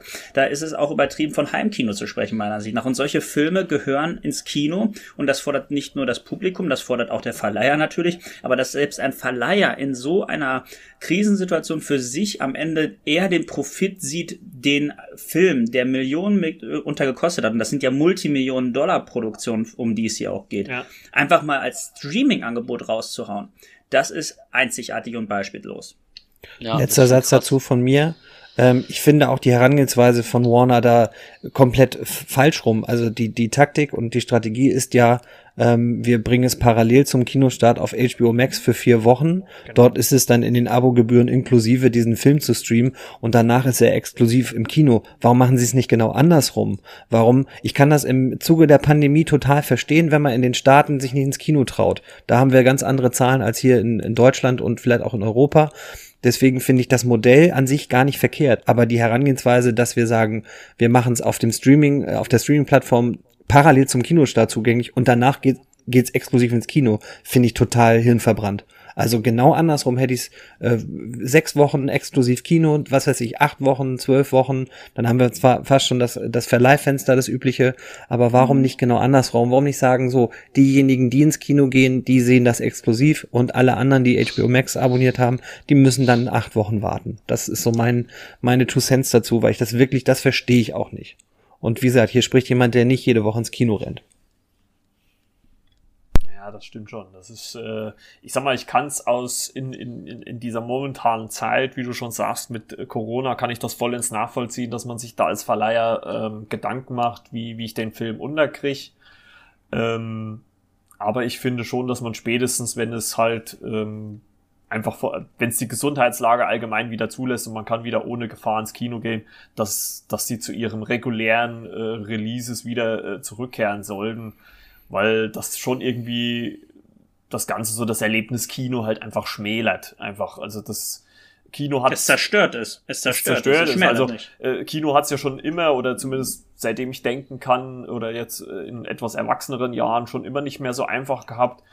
Also mich persönlich hat das MCU wieder mehr ins Kino gelockt. Also ich glaube vor 2008 war ich doch recht selten im Kino, aber als dann so diese ganzen MCU-Filme dann so langsam angefangen haben, waren das eigentlich meine immer gesetzten und im Zuge dessen bist du auch immer mal noch äh, nebenbei noch ins Kino gegangen und ähm, oder hast noch mal andere Filme angeguckt und also ich hoffe wirklich, dass das jetzt nicht so ein Sterben ist, äh, dass man irgendwann gar nicht mehr ins Kino gehen kann, weil es halt einfach keine mehr gibt. Also das hoffe ich wirklich nicht.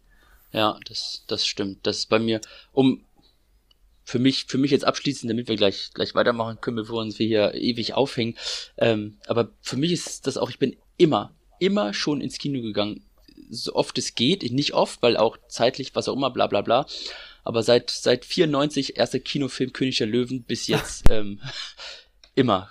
Fast, fast immer mit meinem Vater. Ich, ich kann mich an jeden, ich, wenn ich einen Film sehe, weiß ich, dass ich den, kann ich euch genau sagen, den habe ich im Kino gesehen. Ich kann mich an die Vorstellung erinnern. Also Kino ist für mich auch da echt, boah, das schmerzt mich, schmerzt mir doch sehr, ja. Dass das im Moment äh, weg ist. Leider. So. Ja. Mehr, mehr möchte ich, mehr möchte ich gar nicht sagen. Nee, alles gut. Bevor wir uns hier zu viel auf Corona, was eh überall ist. Ja, ja. gut, das ist, äh, ich kann, man kann es ja eigentlich sowieso nicht mehr hören. Also ich versuche das auf, Thema eigentlich ja, ja, auch, äh, im Allgemeinzustand zu vermeiden, weil äh, ja. da, ja, das äh, gibt's, da hat jeder sowieso seine eigene Meinung mittlerweile. Und ja, ähm, ja auf jeden Fall. Ähm, ja, dann würde ich mal sagen, äh, ja, Timo, dann äh, mhm. sag du mal deinen ersten Film auf deiner Liste, bitte. Ja, passt ganz gut, weil ich glaube, das wäre einer der Filme, die in Zukunft äh, ganz, ganz schwierig Publikum im Kino fänden oder gar nicht erst dort erscheinen werden. Ich habe Richard Jewell genommen von Clint Eastwood. Ah, okay. ähm, äh, toller, ganz unspektakulär guter Film. Äh, toll inszeniert, äh, weder aufdringlich noch irgendwie effekthaschernd. Äh, inhaltlich, es geht da um den äh, Bombenanschlag in Atlanta 1996 im Zuge der Olympischen Spiele und den Bombenfinder Richard Jewell, der zunächst als Held gefeiert wird und im Nachgang dieses äh, Anschlages, bei dem Hunderte sterben und äh, Hunderte sterben, Hunderte verletzt werden und ein Mensch auch tatsächlich das Leben verliert wird er zunächst als Held gefeierte, dann vom FBI äh, fast an die Wand gestellt und äh, als Schuldiger dargestellt. Und das ist dann sehr interessant äh, und gar nicht so sehr ambivalent, sondern da gibt es klares Gut und Böse. Das ist halt Eastwood, das ist altmodisch. Mm, ich finde es sehr, sehr angenehm, dass er sehr zurückhaltend inszeniert und trotzdem äh, sieht es hochwertig aus. Er hat einen tollen Cast um sich geschart. Äh, Sam Rockwell äh, ist immer gut und dort ist er grandios. Kathy Bates in einer sehr kleinen Rolle, aber auch grandios sogar eine Oscar-Nominierung dafür bekommen. Ähm, den kann man tatsächlich einfach so weggucken, ohne sich großartig Gedanken machen zu müssen. Ähm, ich finde es ein bisschen spannend, äh, oder ich finde es sehr spannend, dass sich auch Eastwood jetzt in äh, seinem Alterswerk äh, häufig doch auch äh, hinter oder äh, historischen Hintergründen widmet. Ähm, und dementsprechend Richard Jewell, glaube ich, ähm, ist ein Film, den wir so in der Form in den nächsten Jahren vielleicht eher schwieriger im Kino sehen werden, sondern auf Streaming-Plattformen äh, verschwinden wird oder halt in der Award-Season äh, sein Publikum finden soll und äh, seinen Oscar bzw. Golden Globe Run aufnehmen soll da würde ich auch direkt einhaken, weil dieser Film auch auf meiner Liste steht, der Fall Richard Jewell.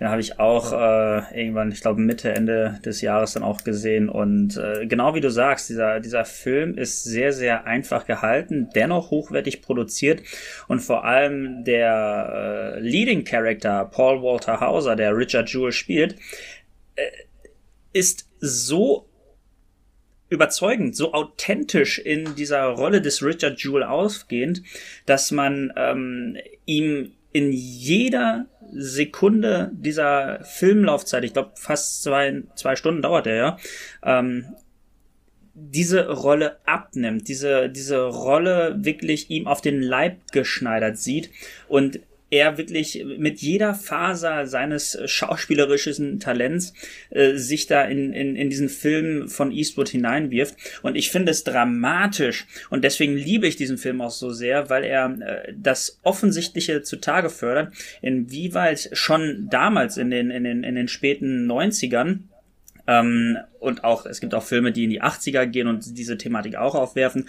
Aber wie selbst solche Thematiken wie ähm, äh, ja, soziale Degradierung, Mobbing und Vorurteile sich auf einmal in so einer medialen Hetzjagd wiederfinden. Und ich finde es gut, dass es diesen Film in diesem Jahr gegeben hat, weil ich weiß, wir wollen äh, die Corona-Pandemie hier nicht in diesem Podcast zu äh, umfassend werden lassen. Aber dieser Film hat gezeigt, dass es eben auch solche, solche, äh, ja, ja, ähm, äh, ja, wie, wie nennt man es, gesellschaftliche Verfolgung im öffentlichen, im öffentlichen Diskurs schon damals gegeben hat und heute haben wir die ja auch extrem und einfach im Jahr 2020 und deswegen finde ich es gut und auch wichtig, dass es diesen Film gegeben hat und finde es auch verdammt gut und äh, auch berechtigt, dass Kathy Bates beispielsweise in der Rolle der Mutter von Richard Jewell hier ihre Oscar-Nominierung bekommen hat. Ich meine aber, sie hat ihn nicht gekriegt. Nee, hat sie auch nicht. Nee. Ähm, und, und da nochmal letzter Satz von mir zu Richard Jewell. Ähm, das kann auch ganz schnell in die Hose gehen, wenn man das so spielen, äh, wenn man das vielleicht falsch spielt, in Anführungsstrichen. Aber ähm, der Paul Walter Hauser heißt, glaube ich, der, der Hauptdarsteller, der spielt das so nuanciert. Das ist ja wirklich, du hattest das auch richtig gesagt, finde ich, einer von der Gesellschaft, der eher belächelt wird, dieser Richard Jewell. Der eher etwas tump dahin äh, daherkommt, der äh, in so äh, in der Exposition so in Rückblenden als möchte gern Cop, als möchte gern Aufpasser und Wichtigtuer so ein bisschen daherkommt und gleichzeitig so ein bisschen so ein, so ein nerdiges äh, Dickerchen ist. Und dieses nördliche, nördliche Dickerchen ist dann natürlich auch ein bereitwilliges Opfer dieser Medien, die dann auch sagen, na, na ist er, also ist ein seltsamer Mensch, er wohnt noch bei seiner Mutter beispielsweise. Er ist kein in der Gesellschaft Stehender, sondern ist einer in der Gesellschaft Außenstehender, meist Außenstehender. Und deswegen großartig gespielt. Ähm, der Cast hilft ihm natürlich bei der ganzen Geschichte. Und ähm, gibt halt eine Situation, an der man tatsächlich merkt, ähm, dass dieser, diese, diese Einfältigkeit auch gar keine Einfältigkeit ist, sondern dass das tatsächlich der, der tiefe und nicht erschütterbare Glaube ist, dass, dass das Gute siegen wird und dass das mhm. Richtige siegen wird und dass das Richtige getan wird. Und das ist von Eastwood, wie ich finde, so angenehm zurückhaltend, ohne Pathos, ohne Effekthascherei inszeniert, großartig. Ja, habe ich mir auf jeden Fall auf die Liste gepackt. Habe ich ehrlich gesagt äh, letztes Jahr noch nicht gesehen. Aber habe ich mir auf jeden Fall nochmal notiert. Super. Ähm, Tilly Till mit seiner Nummer 5. genau. Wie hast du mich genannt? Tilly Till. Ja, auf Teletill müsste ich ja eher sagen. Teletill, ja, Teletill. Alter, das, das merke ich mir. Das merke ich mir. Klingt ein bisschen scheiße, aber auch ein bisschen geil. dafür nehme ich nur ein bisschen, ähm, das ist gut. Dafür nehme ich jetzt auf Platz 5 The Raid 2. Nein, ähm, ich habe ja einen Film, der nennt sich äh, Das letzte Land. Oh. Das äh, ist ein äh, Regiedebüt von Marcel Barion, ist ein deutscher Film und ich, oh, ich bin, ich neben The Dark, ich bin so stolz auf unsere, unsere deutschen Filmemacher. Der Film ähm, ist nirgends gestartet. Er ist auf dem Berliner Sci-Fi Filmfest irgendwann mal gelaufen. Ich durfte ihn Gott sei Dank letztes Jahr sehen. Ähm, es, es wären ungefähr drei Leute ins Kino gegangen. Also wenn überhaupt, das ist so ein, wenn er überhaupt ins Kino gekommen wäre. Ich weiß es nicht genau, aber das ist auf jeden Fall wie gesagt, Regiedebüt. Wir haben ähm, Marcel Bar äh, Barion als, als äh, Regisseur und auch, und auch Autor. Wir haben nur zwei Schauspieler.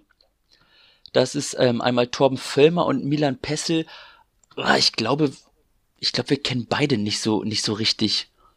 Nee. Ja gut, die Namen kennt man schon, aber ich Milan würde jetzt Peschel? sagen, es ist jetzt nicht die allererste Riege in, in Deutschland, würde ich jetzt mal sagen. Ja, genau. Und Milan, Milan Pe Pessel, den kann man, den kann man verwechseln, denn äh, der, hat Peschel, gar ne? keine, der hat gar keinen anderen Film. Das ist. Ich habe mich schon mal mit jemandem unterhalten über den Film, ähm, der meinte auch, ja, den kennt man doch. Dann haben wir das mal nachrecherchiert. Es, ist, es gibt jemanden, der heißt ähnlich. Aber auf jeden Fall, wie gesagt, Regiedebüt. Ähm, wir sehen ganz am Anfang irgendwie einen verlassenen, verlassen nicht, aber einen tristen Planeten wie Tatooine und nur mit ganz, ganz viel Sandsturm und ohne irgendwelche Häuser und, und, und Vegetation, so wie schon mal gar nicht. Ähm, Menschen, Aliens, alles nicht da. Dann sehen wir ein kleines Raumschiff, und dann sehen wir im Endeffekt schon äh, von innen, wie wie es losgeht. Der ganze Film spielt nur im Inneren des Raumschiffs und es ist jemand, der flieht, findet das Raumschiff und möchte damit abhauen, wird verfolgt. Man weiß, man, man kriegt von der Welt draußen nichts mit. Das wird nur angedeutet, was für mich auch so, also ein bisschen, ja, so interessant macht. Natürlich, natürlich sind das Budgetfragen, aber scheiß drauf. Der Film hat knapp eine Million Dollar, äh, Dollar oder Euro nur gekostet. Und einer, der ihn verfolgt, irgendein Soldat, es war anscheinend verfolgte den entflohenen Häftling, ähm, ja, die treffen aufeinander in diesem Raumschiff und dann merken die, aha, okay, das, das Raumschiff lässt sich vielleicht reparieren, der, der, den, den ich jetzt hier gerade verfolge und verhaften muss, der kriegt es anscheinend zum Laufen und ja, und dann hauen die beiden ab und fliegen durchs Weltall auf der Suche nach, ich keine Ahnung, der Erde, was auch immer.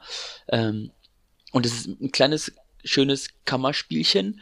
Die beiden müssen natürlich irgendwie miteinander klarkommen. Der eine wollte den anderen gerade noch äh, vielleicht killen, vielleicht auch nicht, auf jeden Fall wieder zurückbringen auf diesen völlig zerstörten, ressourcenarmen Planeten. Das hört man so ein bisschen raus.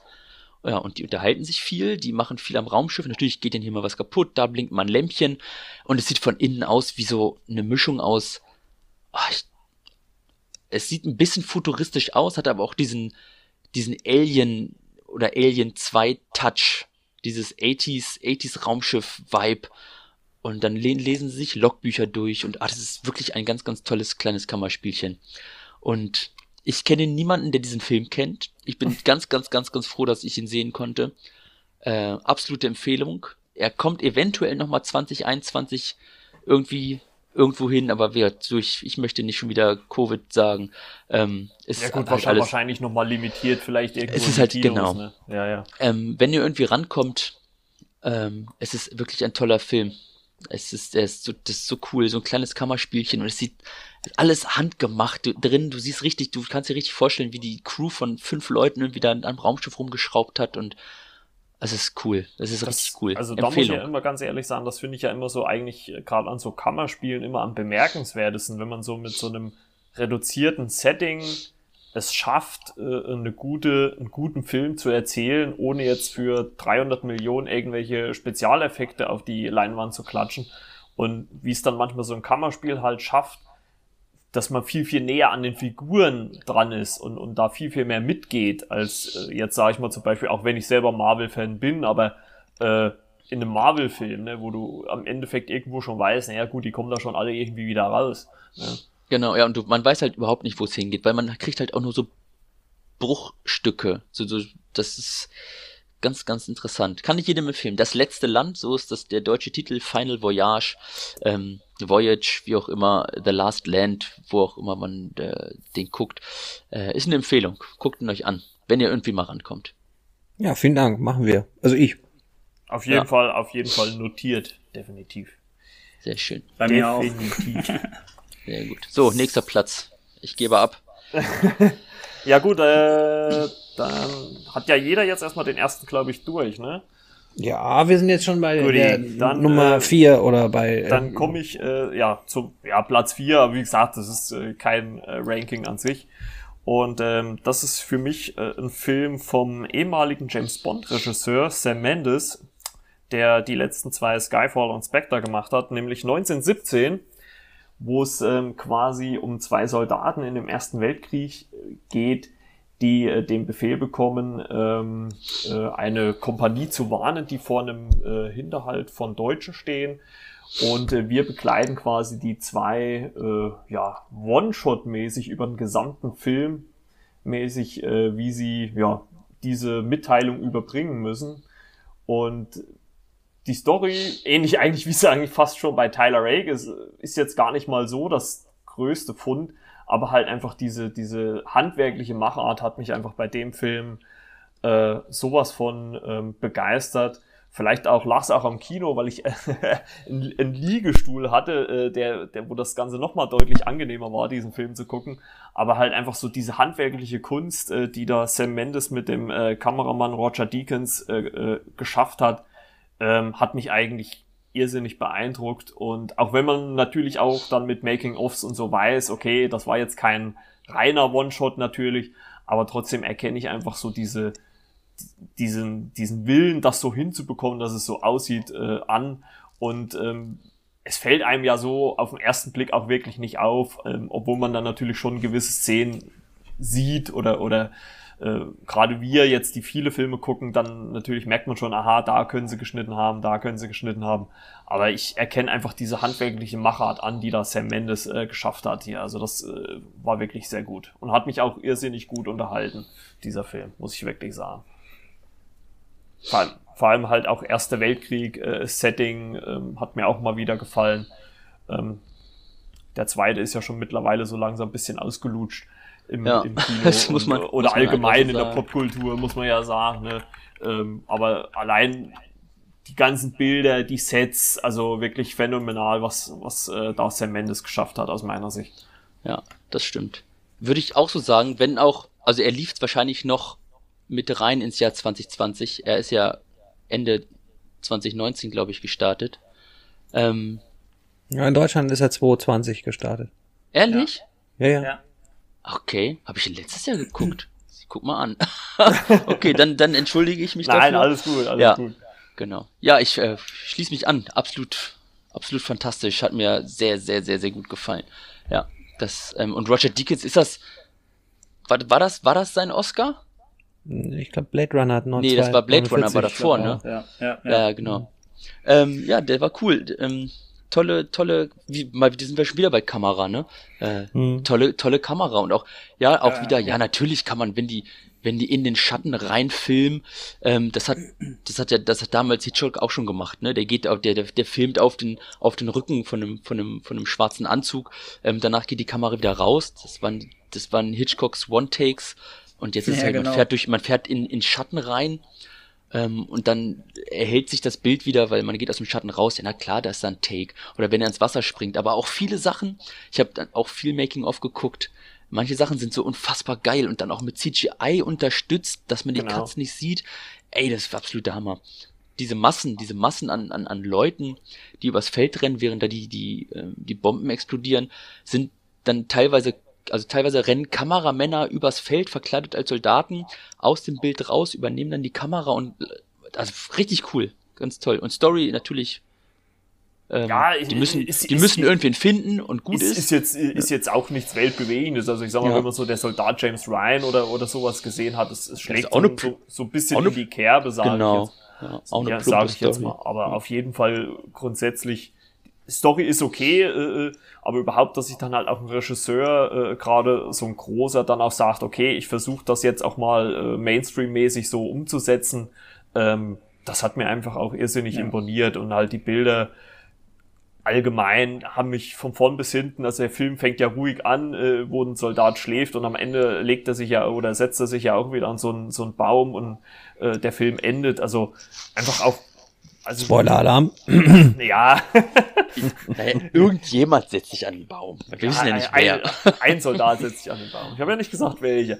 Aber das ist eine mal, schöne muss, Bildsprache auf jeden Fall. Also ja. muss man halt auf jeden Fall auch den, den, den beiden Hauptdarstellern auch mal einen Hut zollen. Äh, also was die da abgeliefert haben. Ich glaube, das ist auch für einen Schauspieler nicht einfach, so irrsinnig lange Takes ähm, ja, machen zu müssen. Oder überhaupt das Timing, also überhaupt das als Regisseur auch alles so was du da gleichzeitig handeln musst, das ist ja äh, Wahnsinn. Also ja. Äh, unglaublich. Auch wenn es naiv klingen mag, ich hätte mir tatsächlich noch erhofft, dass äh, dieser technische Impact, den auch 1917 auf mich gehabt hat und selbstverständlich auch sicherlich auf den Großteil der Kinowelt, dass der noch größere Wellen geschlagen hätte. Ne? Also, dass er quasi jetzt nicht unbedingt einen auf Avatar gemacht hätte und alle auf einmal dieses 3D abgefeiert haben, beziehungsweise jetzt in dem Fall natürlich die One-Shot-Technik. Aber ich hätte mir tatsächlich mehr erhofft ähm, von dieser Qualität, dass vielleicht auch andere große Regisseure sich davon inspirieren lassen und sagen, okay, ich habe hier eine Story in der Schublade, die wäre theoretisch auch als One-Cut-Film machbar. Das versuche ich jetzt mal. Ich fand nämlich auch, es ist ein beeindruckendes filmisches Machwerk, von dem ich gerne, zumindest was die Technik anbelangt, gerne auch im Kino mehr sehen wollen würde. Auf jeden Fall. Und, und ich hatte, muss ich auch, wenn ich mich jetzt noch dran erinnere, es ist ja schon gefühlt ein Jahr her, äh, hatte ich ja so den Eindruck, dass, dass viele Zuschauer, glaube ich, im Kino, die, die jetzt nicht so ein bisschen tiefer in der Filmblase drinne sind, dass die das gar, dass denen das gar nicht aufgefallen ist, dass das ein One-Shot war. Also die haben das einfach gesehen, ja, war ein Kriegsfilm. Also ähm, die, das, das Beeindruckende ist, glaube ich, bei vielen wirklich so vorbeigegangen. Also die haben das gar nicht wahrscheinlich so mitgeschnitten. Ja, ich bin, ich bin ja bei dem Film am meisten überrascht davon, dass ich den nicht in meine Top 5 äh, bekommen habe, weil ich den wirklich, alles, was ihr gesagt habt, ist alles richtig. Und dennoch hat er es irgendwie bei mir letztendlich nicht in diese Top 5 geschafft. Und ich bin selber von mir erstaunt, dass das nicht geschafft hat. Ja, ich ärgere mich auch gerade. Fantastisch ja, aussieht und alles, aber. Ich ärgere mich auch gerade, aber egal. Aber es, also es hat auch tatsächlich, gerade weil ich das im Gegensatz zu Benedikt ganz anders sehe. Ich, ich finde schon, dass der sehr von dieser Technik auch gezehrt hat, was die Promotion angeht. Und deswegen finde ich, dass der, also mich, mich hat er am Ende auf jeden Fall gekriegt und hat mich auch emotional dann gepackt. Ähm, das hatte aber eine sehr lange Zeit, als auch ähm, dieses Paar noch gepaart ist, äh, dieses Paar, diese Paarung von Soldaten, hat, hat er mich noch nicht gekriegt. Ähm, das, das war, hat mich wirklich selber überrascht. Ich war selber von mir enttäuscht, in Anführungsstrichen, dass ich dachte, warum, warum finde ich den jetzt nicht so gut, dass ich äh, in diese Lobhudeleien mit einsteigen kann?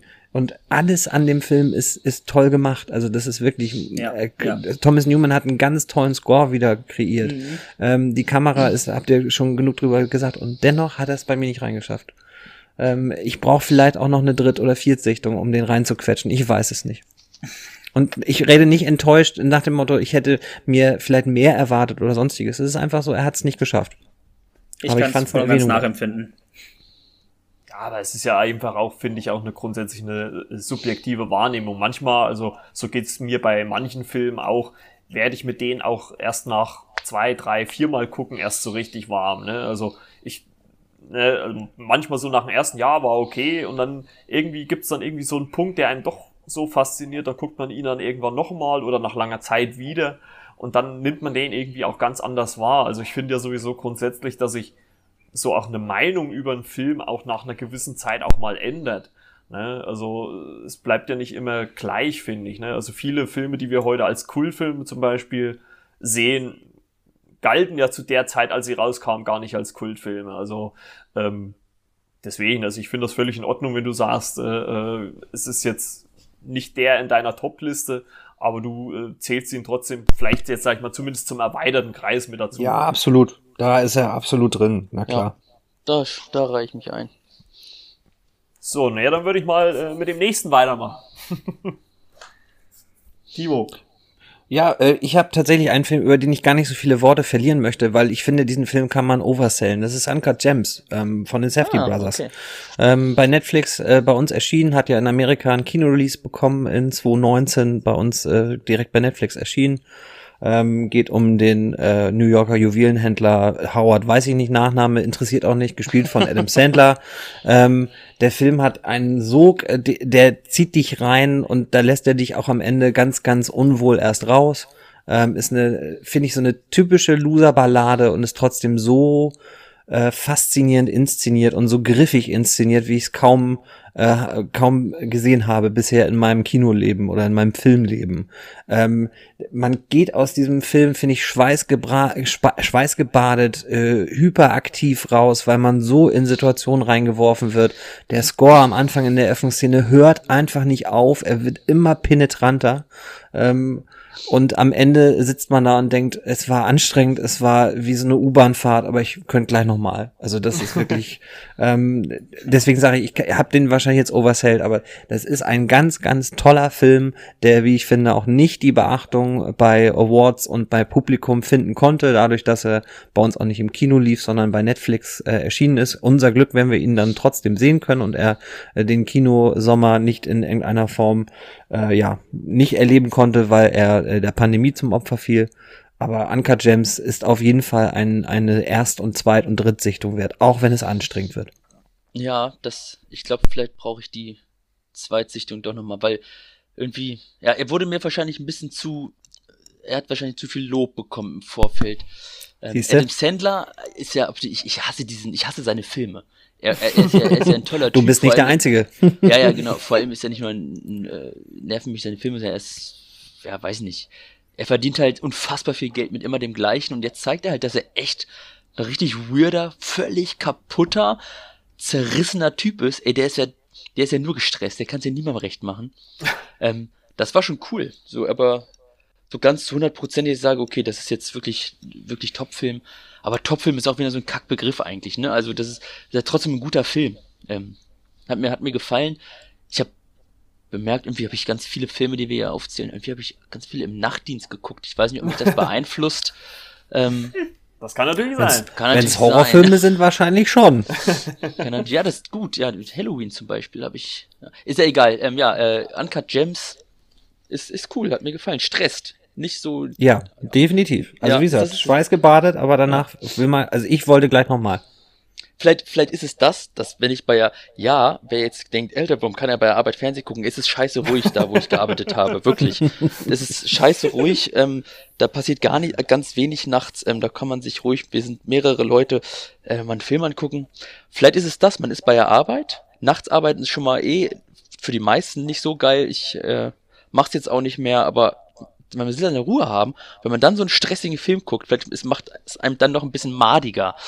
Ähm, vielleicht das muss ich dann am Tag. Da würde ich aggressiv werden. Ja, ja, ja, ja ganz genau. Ja. Nee, auf ja. jeden Fall, also, also hat's jetzt bei mir jetzt endlich in meine Top-Liste geschafft, aber hab, ist, ist mir auch unter, äh, in Netflix untergekommen und kann auch bestätigen, dass auf jeden Fall ein guter Film ist. Und ich muss auch sagen, dass gerade wenn Adam Sandler mal nicht diesen Blödel-Heini spielt, den er sonst spielt, finde ich, ist das eigentlich auch ein ganz guter Schauspieler. Also der kann schon was, sage ich jetzt mal. Er verkauft sich halt immer nur so als, ja, Blödelheini, sage ich jetzt ganz einfach mal. Würde ich auch so unterschreiben. Einer der schönsten Filme mit Adam Sandler, den ich, glaube ich, auf meiner Watchlist habe, ist Click gewesen. Den fand Definitiv. ich echt berührend, ja. den fand ich schön. Bei Anka Gems muss ich tatsächlich eingestehen, ich habe ihn nicht gesehen und zwar aus fast denselben Gründen, wie Till ihn ähm, quasi gesehen hat, aber äh, nur mit einer gewissen Distanz. ähm, weil ich habe den Trailer gesehen, war ein bisschen skeptisch und dann habe ich überschwänglich positive Kritiken zu diesem Film gesehen und dachte, Echt jetzt? Aber okay, ich, ich traue äh, euch äh, und vertraue euch jetzt an, dass ich diesen Film jetzt gucken werde und diese Laufzeit von, ich weiß nicht, wie lange der dauert, dann keine vertane Lebenszeit ist. Also ich werde mir angucken. Ansonsten löschen ja. wir gedanklich Blitzdingsen die letzten sieben bis sechs Minuten und dann ist das auch geklärt. Genau. Okay. Jetzt. Genau. Wunderbar. Habt ihr ja. was gesagt? So, meine Nummer vier. Nein. Ja, Benedikt, dann äh, bist du der Nächste. Jo. Ähm, auf meinem Platz 4 nach Richard Jewell kommt nun ein Film von einem der Großmeister, wenn ich ihn so bezeichnen darf, ist wahrscheinlich auch wieder viel, viel zu hochtrabend formuliert, aber ähm, ich finde, Roman Polanski darf man schon als einen großartigen Filmemacher bezeichnen abseits dessen, was er privates, vielleicht schändliches alles schon gemacht hat. Ähm, das möchte ich hier auch gar nicht thematisieren. Es geht um den Film Intrige. Ich weiß nicht, ob ihr den Film gesehen habt. Es ist eine klare Filmempfehlung von mir. Dieser Film katapultiert uns in das Jahr 1895 ähm, zu Zeiten ähm, der Dreifuß-Affäre. Das ist äh, eine Affäre gewesen in der Französischen Republik, in der ein ähm, ja aufstrebender Offizier der französischen Armee namens Alfred Dreifuß äh, unehrenhaft aus der Armee entlassen wird, weil ihm unterstellt wird, er sei ein Spion für ja, das Deutsche Reich. Und er wird verbannt auf eine Insel irgendwo in Südamerika ähm, und äh, ja, nichts mehr gehört, nichts mehr gesehen. Eigentlich könnte man sagen, ähm, Affe zu, beziehungsweise Klappe zu, Affe tot. ähm, Wäre da nicht ein, ein, ein, ein anderer Militäroffizier, der äh, tatsächlich der Ansicht ist, dass Dreifuß unschuldig ist. Und woher nimmt er diese Ansichten? Es liegt einfach daran, dass offensichtlich weiterhin ähm, ja Informationen von der französischen Armee irgendwie an die Deutschen durchsickert. Und offensichtlich Alfred Dreifuß nicht der äh, Maulwurf, der der Spion sein kann, wie er in der Öffentlichkeit dargestellt wurde. Und so macht sich äh, dieser Offizier auf die Suche nach der Wahrheit und äh, klettert damit in einen richtigen, richtigen, ähm, äh, ja, äh, Wolfs- bzw. Äh, Wortfindungsstörung, in einen richtigen, in, in eine richtige, in ein richtiges Labyrinth, in ein richtiges Labyrinth äh, aus Intrigen, aus Verschwörungen, aus äh, Fake News, wird man heute vielleicht auch sagen, und auch ähm, geprägt und angestrichen mit einem erheblichen Maß an Antisemitismus. Und das ist auch wieder so ein Grund, weswegen ich diesen Film auch im Jahr 2020 so wichtig gefunden habe weil auch äh, der Antisemitismus in Deutschland ja wieder zugenommen hat im Jahr 2020. Das müssen wir jetzt auch nicht an dieser Stelle alles rekapitulieren, aber umso wichtiger fand ich es, dass dieser Film den ähm, äh, die Judenfeindlichkeit hier wirklich auch so explizit zeigt und nicht irgendwie wegschneidet, sondern die Kamera drauf fällt und auch hinsichtlich ähm, der Vertonung da eindeutige Maßstäbe und auch Akzente setzt, die einfach einem das Blut in den Adern gefrieren lassen. Auf der anderen Seite haben wir eine richtig schöne und auch gut erzählte Thriller-Komponente. Das Setting, wie gesagt, Frankreich, frühes, beziehungsweise, Entschuldigung, spätes äh, 19. Jahrhundert, äh, ist richtig schön inszeniert, ist auch relativ viel CGI, aber auch sehr viel praktische Effekte mit äh, involviert, wo ich einfach nur sagen muss, äh, das ist ein Augenschmaus und da hat sich Roman Polanski echt wieder einen Stern verdient. Hört sich auf jeden Fall sehr interessant an, muss ich sagen. Ja, klingt gut. Ja, kommt auf die Watchlist und ja. dann überzeugen wir uns von den Qualitäten. Genau. Ja, ich muss ganz ehrlich sagen, also ich so, so, so Roman Polanski habe ich jetzt nicht so auf meiner allervorletzten Liste so an, an auch als, als, als Filmemacher für mich jetzt persönlich. Aber das hört sich auf jeden Fall, äh, was du erzählt hast, auf jeden Fall sehr interessant an. Also auf jeden Fall äh, ein Blick definitiv mal wert, würde ich mal behaupten. Ja, nehme ich auch mit, nehme ich ja. auch mit auf. Absolut. So, Marco, deine drei. Habe ich, die, hab, hab ich die vier schon? Nee, du hast sie noch. Stimmt, Till hat sie noch nicht. Oh, Entschuldigung, Till. Hallo. Hallo. Teletill. Da, war, da war Toro Timo zu schnell für Teletill. Entschuldigung. Ja, allerdings. Äh, ja, ähm, mein Platz äh, Nummer vier ist äh, Sputnik. Das ist ein Film, der lief ähm, im Rahmen des Fantasy Filmfests und ähm, ist von Egor Abramenko. Ähm, der spielt im Kalten Krieg und ist, glaube ich, er ist in den 80ern angesiedelt und es geht, also vorweg, guckt euch keinen Trailer an. Ganz wichtig. Ähm, ich kenne viele, die sagen, oh, der Trailer sieht so toll aus, es ist irgendwie wie, wie Aliens, also Alien 2, äh, aber das ist, es ist überhaupt nicht so. Also es geht darum, wir haben zwei Astro, nee, bei denen heißt es ja, bei den Russen heißt es ja Kosmonauten, ähm, und die, die schweben so durchs All und ähm, sehen dann plötzlich irgendwie einen Schatten über die, über die Scheibe huschen. Und dann gibt's einen, einen Cut und man sieht, dass es abgestürzt ist. Sein, ähm, sein Kumpel, es sind zwei, es sind zwei Kosmonauten, der eine hat überlebt, der andere sieht relativ ähm, ja, zerfetzt aus und ähm, relativ blutüberströmt. relativ zerfetzt. Relativ, Schöne Formulierung. ja, ich, ich nenne es, ich nenne es tot. Und alles klar. Okay. Dann.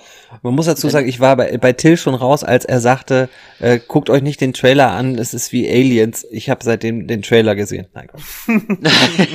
genau, es ist, es ist nicht, das ist ganz wichtig. Wie Trailer machen manchmal einiges falsch, selbst wenn es gute Filme sind. Und Amen. ja, es ist leider so. Ähm, und einer der beiden, oh, ich kann, ich lasse mich mal kurz den, den Namen, ist ja auch egal, einer der beiden, also der Hauptprotagonist wird gefangen gehalten, so eine Mischung aus gefangen gehalten und überwacht, behandelt, so eine ganz skurrile Mischung in so einer klassischen, ja, wenn man, wenn man an Bond-Bösewichte denkt, ne, so eine klassischer, so ein klassischer grauer Bunker und da drin machen die dann irgendwelche, irgendwelche Experimente. Und eine, eine Psychologin, beziehungsweise Psychiaterin, glaube ich, ich glaube, sie ist Ärztin, ähm, wird dazugezogen, die hat ganz viel Dreck am Stecken, die hat vorher eine Entscheidung getroffen, die jemandem das Leben gekostet hat. Also es ist viel, viel Moral und Ethik mit drin.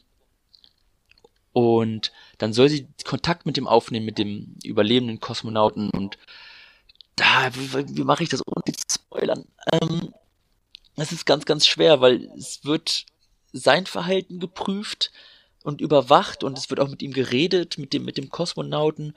Und man sieht, und das ist kein Spoiler, dass dieser Mann ein, ein, ein, ein Alien in sich hat. So, das ist kein Spoiler und deswegen hat der Vergleich mit Aliens, weil der Trailer entsprechend geschnitten ist. Es ist kein Action-Gruselfeuerwerk, auf gar keinen Fall. Es ist ähm, eher ein, ein Drama. Ein Drama mit Horrorelementen, ganz, ganz interessant. Und da möchte ich eigentlich fast schon, fast schon stoppen, weil die, die Entwicklung, die Beziehung zwischen Alien und Kosmonaut und auch die Beziehung zwischen der Psychiaterin und dem Kosmonauten. Äh, ganz, ganz interessant. Natürlich haben die, die Russen ähm, da dann Dreck am Stecken und es ist natürlich nicht so, wie man glaubt und ah, ich kann nicht mehr sagen. Ähm, Sputnik ist cool und die Special Effects ähm, belaufen sich fast ausschließlich auf, auf dieses Alien, auf dieses außerirdische Wesen und es sieht wirklich, also man kennt ja Special Effects aus Russland und ähm, Ost, Osteuropa auch, die sind nicht immer so geil. Aber ey, das ist so so, so geil. Das sieht so hammer aus. Und das ist wirklich spannend und wie es sich noch entwickelt, ich, ich kann nicht mehr sagen. Sputnik. Das ist ähm, auch okay. Ja, ja, Sputnik, äh, cooler Film. Ähm, auch wirklich, okay. setzen euch auf die Liste. Es ist auch, glaube ich, ein schönes Mediabook erschienen, das ich leider noch nicht habe. Hört sich auf jeden Fall, also von der, von der, von der Thematik her oder von der Geschichte her sehr interessant an. Ja. man wirklich mal Jetzt sagen. habe ich tatsächlich fast ein schlechtes Gewissen, weil ich den in meiner Filmkritik total zerrissen habe. Ja, ich macht ja nicht. Ich respektiere selbstverständlich deine, deine, deine Meinung, um Gottes Willen. Und es ist auf jeden Fall auch meiner Ansicht nach eine Filmempfehlung für alle, die irgendwie was mit Aliens äh, anfangen können.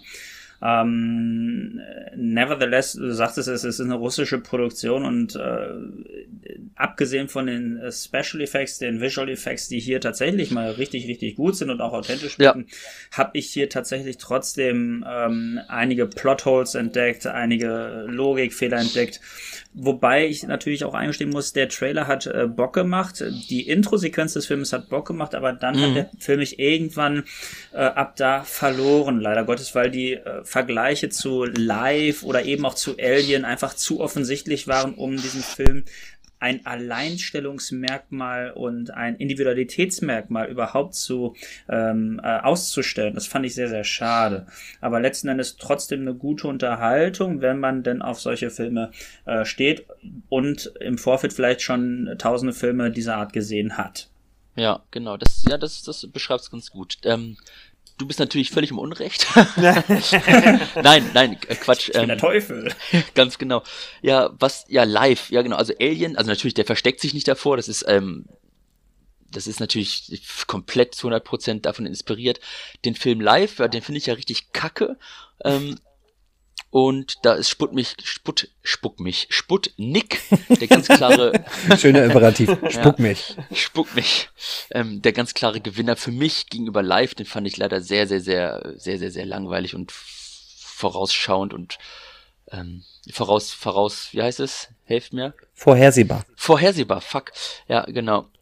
Ja, ja, aber da, da, muss, ich, muss man halt auch schon mal sagen, dass hier so manche Filme halt auch aus dem äh, Ostblock, sage ich jetzt mal, auch ein bisschen unterschätzt sind. Also ich sag mal so, die können auch Filme schon ganz gute Sachen umsetzen. Ne? Mhm. Also mhm. ist jetzt nicht so, dass die sich äh, verstecken, also nicht immer zumindest, ne? aber äh, dass sie sich groß verstecken müssen. Also die, die schaffen es halt auch mit wenig Mitteln, finde ich, visuell oder auch geschichtsmäßig ordentliche Sachen auf die Beine zu stellen. Also da gibt es schon die eine oder andere Perle, die man da auf jeden Fall entdecken kann. Ja. Würde ich mal sagen. Judy, Mensch, da wird ja meine Liste immer länger. Ja, um es mit Sonnenallee zu sagen, da werfen wir mal einen Blick rein. Gut, äh, dann kommen wir mal zu meiner 3. Äh, und ähm, da weiß ich jetzt nicht, es kann natürlich auch äh, von dem Zeitpunkt sein, als ich den Film gesehen habe, und ich glaube, das haben wir auch schon mal ähm, in der WhatsApp-Gruppe nämlich thematisiert, weil es ein Film war, der in dieser, ja, zwischen zwei Lockdowns rauskam, und das war Unhinged, außer Kontrolle, äh, vom Regisseur Derek Bord äh, mit Russell Crowe in der Hauptrolle, der einen ähm, ja, psychisch Kranken äh, spielt, ähm, die Geschichte ist eigentlich, beginnt eigentlich recht harmlos. Äh, er steht an einer grünen Ampel, fährt nicht los und äh, eine junge Mutter dahinter, äh, ja, hupt ihn an, fährt vorbei und ja, in dem Moment, ja, muss man ganz ehrlich sagen, brennen bei ihm die Synapsen durch und äh, äh, es wird von äh, ja, Situation zu Situation schlimmer. Also er verfolgt dann diese Frau und äh, terrorisiert sie, äh, ihren Sohn, ihr Leben im Allgemeinen und da hat mich halt einfach dieser, dieser eklige, dieser, dieser widerliche Russell Crowe, wie er da in diesem Film auftritt, so fasziniert. Und ähm, wie gesagt, könnte halt durch den Zeitgeist sein, weil es halt so in dieser, ja, man kann noch mal ins Kino gehen, äh, Zeit war, dass der so ein bisschen höher gewandert ist. Wahrscheinlich im Normalfall wäre er nicht so weit oben, oben gewesen. Beziehungsweise, wenn alles normal erschienen wäre, sowieso nicht. Das kann ich, glaube ich, auch äh, spoilern. Also, wenn alle Kinofilme normal gekommen wären. Aber also der hat mich schon richtig gut unterhalten, muss ich wirklich sagen. Also der ähm, schöner Action-Thriller hat mir sehr viel Spaß gemacht, den zu gucken. Hm. Nix gesehen, äh, nix gelesen. Ähm, klingt für mich sehr wie Falling Down und der ist für mich äh, großartig. Dementsprechend, vielleicht schaue ich mal rein. Ich hatte so, was die Optik des Kinoposters angeht, das Gefühl, dass dieser Film nicht ins Kino gekommen wäre, wenn wir diese Pandemie nicht gehabt hätten, sondern dass der eher auf ja. Straight to DVD gelandet wäre. So ist ja, es. ja, du hast auch vollkommen recht mit dem. Ja. Du hast auch vollkommen recht mit dem Vergleich mit Falling Down. Also äh, man, man möchte eigentlich sagen, ähm, das ist eine 1 zu 1 Kopie nur in einem Auto. Okay. Okay, ja, okay. Okay. Ich habe ihn auch nicht gesehen. Ja, ist, ne, ist okay, aber wie gesagt, also für, normalerweise wäre er für mich ja nicht weiter oben gewesen, aber er hat mich halt einfach so gut unterhalten und, und vielleicht war es halt auch nochmal dieses positive Kinogefühl, was man hatte, ja. weil es ja dann äh, paar Monate später oder Wochen später ja dann äh, nicht mehr ging, äh, was den halt so weit oben gehalten hat. Und ähm, aber der hat mich eigentlich richtig gut äh, ja, unterhalten. Jupp, dann äh, ja, Timo, der nächste bitte. Ja, ja, ich bin äh, vorhin ja als Kunstverfechter äh, angetreten und habe jetzt schon den äh, zweiten Film, der direkt bei Netflix gelandet ist. Das ist ganz toll und ganz, ganz souverän. Das macht mich richtig glaubwürdig. Ähm, ich habe mich für The Trial of the, of the äh, schöner Titel für Deutsche. äh, the Trial of the es ist schon, es okay, ist schon spät, liebe Hörer. Ähm, Trial of the Chicago Seven entschieden. Ähm, ich hatte, als ich den gesehen habe, irgendwann einen viel, viel besseren Vergleich, äh, wenn, äh, so nach dem Motto, diesen Film mögen Sie, wenn Sie den und den Film gesehen haben. Und ich habe mich, bin irgendwo zwischen The Big Short und äh, A Few Good Men, also eine Frage der Ehre. Und dann hatte ich noch einen dritten Titel und ich krieg es nicht mehr hin. Es muss ein Geistesblitz gewesen sein, der Blitz ist aber nicht wieder eingeschlagen. Ähm, zum Inhalt selber, es geht da um den Prozess im Zuge der Unruhen in Chicago der End 60er Jahre. Dort äh, sind Antikriegsdemos ähm, organisiert und geplant gewesen und abgelaufen und dort hat die Polizei tatsächlich rigoros versucht, die Sache äh, in den Griff zu bekommen. Dementsprechend gibt es dann äh, auf äh, Betreiben des neuen äh, Justizministers, es gibt ja da einen Administrationswechsel in äh, den äh, USA, äh, Nachtigall, höre der Trapsen, da ist natürlich auch äh, Tür und Tor geöffnet für Kritik an aktuell an aktuellen äh, Umständen ähm, zum äh, Zeitpunkt der Produktion dieses Films.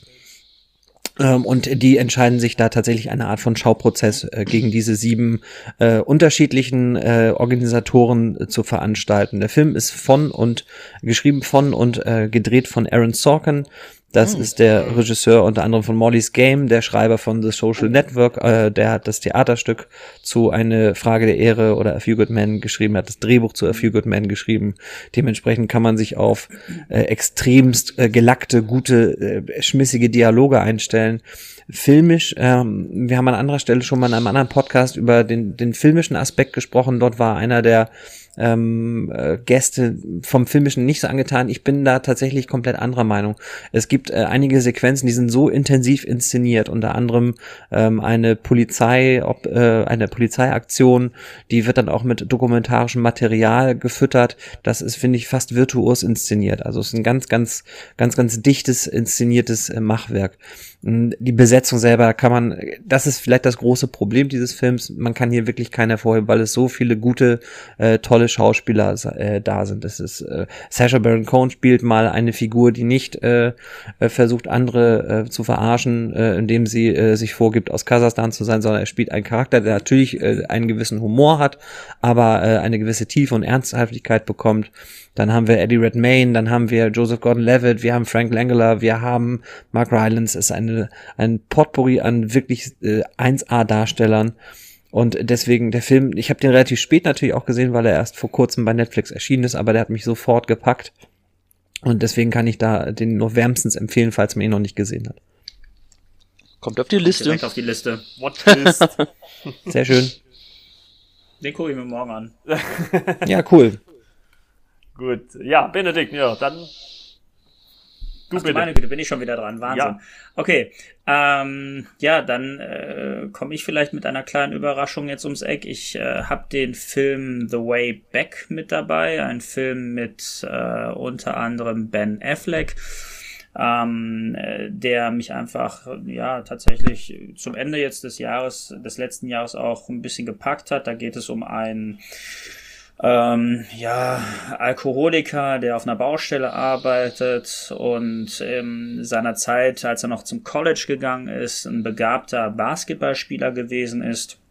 Und eines Tages steht quasi der ähm, alte Schulleiter vor der Tür und möchte ihn engagieren, das äh, Basketballteam der Schule zu trainieren. Hat alles so ein bisschen äh, Touch von, weiß ich nicht, Coach Carter gegen jede Regel, so ein mhm. bisschen auch unbesiegbar mit da drin. Und auf der anderen Seite, was ich ganz cool finde, so eine, ja, nicht für Kinder geeignete, sondern vielleicht eher so eine erwachsene, äh, erwachsen angehauchte Version eines Blindside. Äh, das fand ich eigentlich ziemlich attraktiv. Ich habe den Trailer gesehen und dachte, den Film will ich sehen. Ich habe ihn gesehen, der dauert knapp ähm, anderthalb Stunden, ein bisschen mehr. Und ich muss sagen, dieser Film hat mich tatsächlich äh, vollends überzeugt, weil es eben ein, ein Film ist, der sich nicht wie beispielsweise Filme wie Friday Night Lights, ein Film, den ich total schrecklich gefunden habe, nur auf das Spiel an sich fokussiert, sondern eben auch auf die, auf die, auf die Personen, die Akteure eingeht. Jetzt haben wir es beispielsweise bei äh, Coach Carter gehabt, da geht es sehr um den persönlichen Background des einen oder anderen Spielers, vielleicht auch des ganzen Teams, das haben wir ja auch bei Gegen jede Regel so gehabt. Hier geht es aber tatsächlich nicht primär um die Spieler, sondern eher um den Coach, der eben von Ben Affleck verkörpert wird und sein Alkoholproblem und äh, wie sich das in seinem Alltag auswirkt, auch in Bezug auf soziale Kontakte. Und das ist ein richtig schönes Drama, was äh, relativ kurzweilige Unterhaltung bietet, bietet. Auch wenn es anderthalb Stunden sind, kommt es einem nicht so vor. Der Film fängt äh, relativ langsam an, endet auch sehr langsam und man fragt sich, wo ist die Zeit geblieben? Und diese Frage stellt man sich eben nicht, weil dieser Film so langatmig und zäh ist. Im Gegenteil, ich finde ihn sehr, sehr flüssig, sehr dynamisch und erzählt eine, eine sehr, sehr traurige Geschichte, ähm, die allerdings trotzdem auch noch einen Lichtblick aufweist. Und das fand ich ähm, ganz, ganz toll und sehr, sehr stark. Okay, cool. Ja, ich habe den schon ein bisschen länger im Auge, weil ich mal hoffe, dass der bei iTunes für 99 Cent oder 1,99 zu leihen ist. ähm, dementsprechend werde ich mir wahrscheinlich doch die drei, vier Euro mehr fürs Leihen ähm, werde ich ausgeben, weil das klingt nach einem Film, der mir gefällt. Danke, Benedikt. Gerne, gerne. Ja, vor allem, äh, ich sag mal, wenn er, wenn er halt natürlich auch im Vergleich wie mit Coach Carter und so, das sind eigentlich, finde ich, auch recht gute und auch unterhaltsame Filme. Also wenn er, wenn er da so in die Kerbe, sag ich mal, schlägt oder, oder ähnlich ist, auf jeden Fall, ist es, finde ich, schon auf jeden Fall einen Blick wert. Ja, ich habe ihn auch nicht gesehen. ja gut, es ist ja auch so eine, so eine Flut an Filmen, was, was, was es gibt. Also selbst ohne Kino, ähm, das ist ja Wahnsinn, ne? Ja, Till, dann. Darf ich? Hammer. Ja, du darfst, ja. du darfst. Ja, dann nehme ich mal, ähm, ich gehe mal ganz, ich gehe jetzt ganz klassisch ins äh, Blockbuster-Kino. Gerne. Und nehme Tenet. ähm, ja, ich habe mich, das war ja, Kino, Kino macht auf, äh, ich renn natürlich rein, ähm, sehe Tenet in äh, Dolby Atmos und ach, es war einfach, es war ganz, ganz toll. Wenn ich jetzt alleine nur audiovisuell erstmal das Erlebnis des Kinos, auch wenn es eigentlich die Kinoschließung und man geht mal ein paar Monate vielleicht auch mal nicht ins Kino, je nachdem, ähm, also er hätte wahrscheinlich auch Kino hätte schließen können. Zwei Wochen später macht das Kino wieder auf, aber es hat sich trotzdem angefühlt, als wäre Kinoschließung die Hölle gewesen und dann wäre ich wahrscheinlich genauso weggeblasen. Ähm, wird wahrscheinlich jetzt mit einer der bekanntesten Filme sein, die wir hier besprechen. Das ist ja Christopher Nolan. Ähm, einer der Regisseure, die ich ganz, ganz, ganz, ganz doll schätze. Ähm, sei es jetzt Memento, den ich absolut großartig äh, finde, oder halt über Batman bis jetzt hin zu Tenet, Inception und so weiter. Ähm, er hat ja so seine Kniffe. Ähm, es geht ja darum, dass jemand, er, wie wird er genannt? Der, Prota nee, wie, wie wird der Protagonist. Protagonist, Protagonist ja, doch, ne? Namen, nee. Ja, genau. Ähm, der Protagonist, der im Endeffekt gefangen, nee, genau, er, er bringt sich, er bringt sich selber um, weil er gefangen genommen wird, ganz am Anfang, ähm, aufgrund eines vermeintlichen Anschlags, der passiert. Und dadurch ist er auserwählt, mehr oder weniger. Ähm, das wird ihm erzählt und willkommen bei Tenet. Und dann muss er irgendwie versuchen, den dritten Weltkrieg zu verhindern. Denn der dritte Weltkrieg passiert, das weiß man, weil es gibt in der Zeit invertierte Gegenstände, ähm, die den Weg in die Vergangenheit finden. Ähm, und jetzt höre ich einfach auf, weil es ist, ja. ähm, das ist, das ist, es ist einfach so, viele, für viele war es ein Problem, dass zum Beispiel, äh, als er in diese Organisation kommt, ein bisschen Bond-mäßig ähm, und das erklärt bekommt, und der Spruch ist, versuchen Sie erst gar nicht, es zu verstehen. So, daran hängen sich, glaube ich, sehr viele auf. Ich mich nicht, weil ich habe versucht, es zu verstehen. Ich habe mich da reingefuchst. Natürlich, wie jeder andere auch, so irgendwie nicht verstanden, aber ähm, mich hat das nicht gestört. Ich fand das voll geil irgendwie, weil man kann seine Filme alle irgendwie zerdenken und auch Inception ist vielleicht das Beispiel, was darauf folgt, was ja, nicht ja, ganz so heftig Fall. ist. Ja, aber es hat mir irgendwie, es hat mir so Bock gemacht, darüber nachzudenken, mhm. was, was Nolan schon wieder, was, was, was, was denkt er, wenn er im Bett liegt nachts so abends? Was, was, was ist los mit dem? Das ist so ich krass. Was gibt's morgen zum Lunch?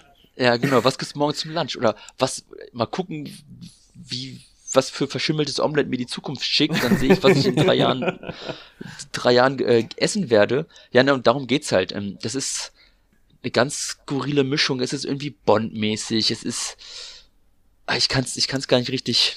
Es ja, ist gleichzeitig aber auch ganz nah ne? an der Zeit. Es ist gleichzeitig Total. auch ganz nah an der Zeit. Natürlich ja, ist das Thema Zeit absolut. wie in fast jedem Nolan-Film das ja. Thema schlechthin. Auf der anderen Seite ist er tatsächlich aber auch in der reellen Zeit ganz nah an der Zeit, weil er, ich weiß nicht, ich habe manchmal echt bei seinen Filmen das Gefühl, der hat heimlich irgendwie noch Physik oder so studiert, weil er sich tatsächlich auch bei dem Film Tenet laut äh, einem Making-of auch ganz äh, an den Nabel der Zeit der Forschung, der, der Forschung mhm. der Physik gehalten hat. Und ich finde es beeindruckend. Und deswegen finde ich auch diese, diese Textzeile, versuchen Sie es gar nicht zu verstehen, Sie können es eh nicht, ähm, äh, treffend. Und ja, ich liebe das. Ich, ja, ich finde das, ich finde das klasse. Ja. Und es war Deswegen. natürlich auch ein Schlag ins Gesicht für die ganzen Kritiker, die immer gesagt haben, Nolan erklärt einem alles. Und dieser, diese Szene, versuchen Sie es nicht zu verstehen, Sie müssen es fühlen, die ist natürlich, äh, hat auf der Metaebene nochmal einen ganz anderen Effekt und viele ja. wurden vermutlich auch davon getriggert. Ich weiß ja, nicht, ob das definitiv. jetzt passt. Ich, also ich habe ja Tenet auf meiner Top 5, ist es meine 1. Ähm, deswegen kann ich in diese Lobhudelei von Till auch einsteigen. Ich habe das auch so, du sagtest, man kann das nicht so zusammenfassen. Ich habe das auch so, für mich ist das so ein heiß James Bond Movie plus ja. Zeitgimmick und das haben viele sehr sehr negativ in den in den äh, sehr also nicht in den sehr in den in den teilweise mh, hm, etwas negativen Kritiken haben es bemängelt, dass es äh, gar nicht so viel mehr sei, aber es ist halt so dicht inszeniert. Es ja, die Figuren sind häufig kühl, äh, sind fast alle sehr, sehr blass, aber das Tempo ist so mörderisch und es gibt so, mhm. finde ich, e-, exakte fast Kopien von James Bond Versatzstücken. Ja, James die, Bond äh, trifft Mission Impossible, ne? So ein bisschen.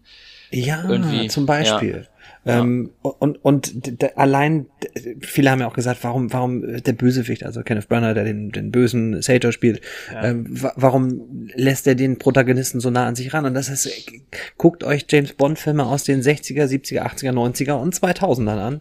Der Bösewicht also lässt alle. James Bond immer alle. näher ran. Also das ja, ist, gut, ich meine, das ist klassisches das, ja. Spectre gucken, äh, da geht ja Bond auch äh, direkt zu dem Bösewicht in die Festung, also. Ja, ja das ist ja immer. Ja, ja. Das ist ja natürlich im Showdown immer der Fall, ja. Ich habe, und das muss ich tatsächlich gestehen an dieser Stelle, ich habe mit Tenant nach der ersten äh, Sichtung im Kino kurz gefremdelt, weil ich glaube, zum allerersten Mal, ich habe das auch in meiner Letterbox-Kritik versucht so ein bisschen ähm, zu verschriftlichen, es war zum ersten Mal so ein leichtes Gefühl der Enttäuschung da. Ich habe wirklich auch geschrieben, so als rhetorische Frage, so fast hat mich Nolan das erste Mal enttäuscht. Ich habe auch in der Letterbox-Kritik geschrieben, wie sehr ich äh, doch sein Schaffen. Ansonsten, ja, verehre ist ein großes Wort, aber äh, schon ein, ein, ein Nolan-affiner äh, äh, Cineast bin.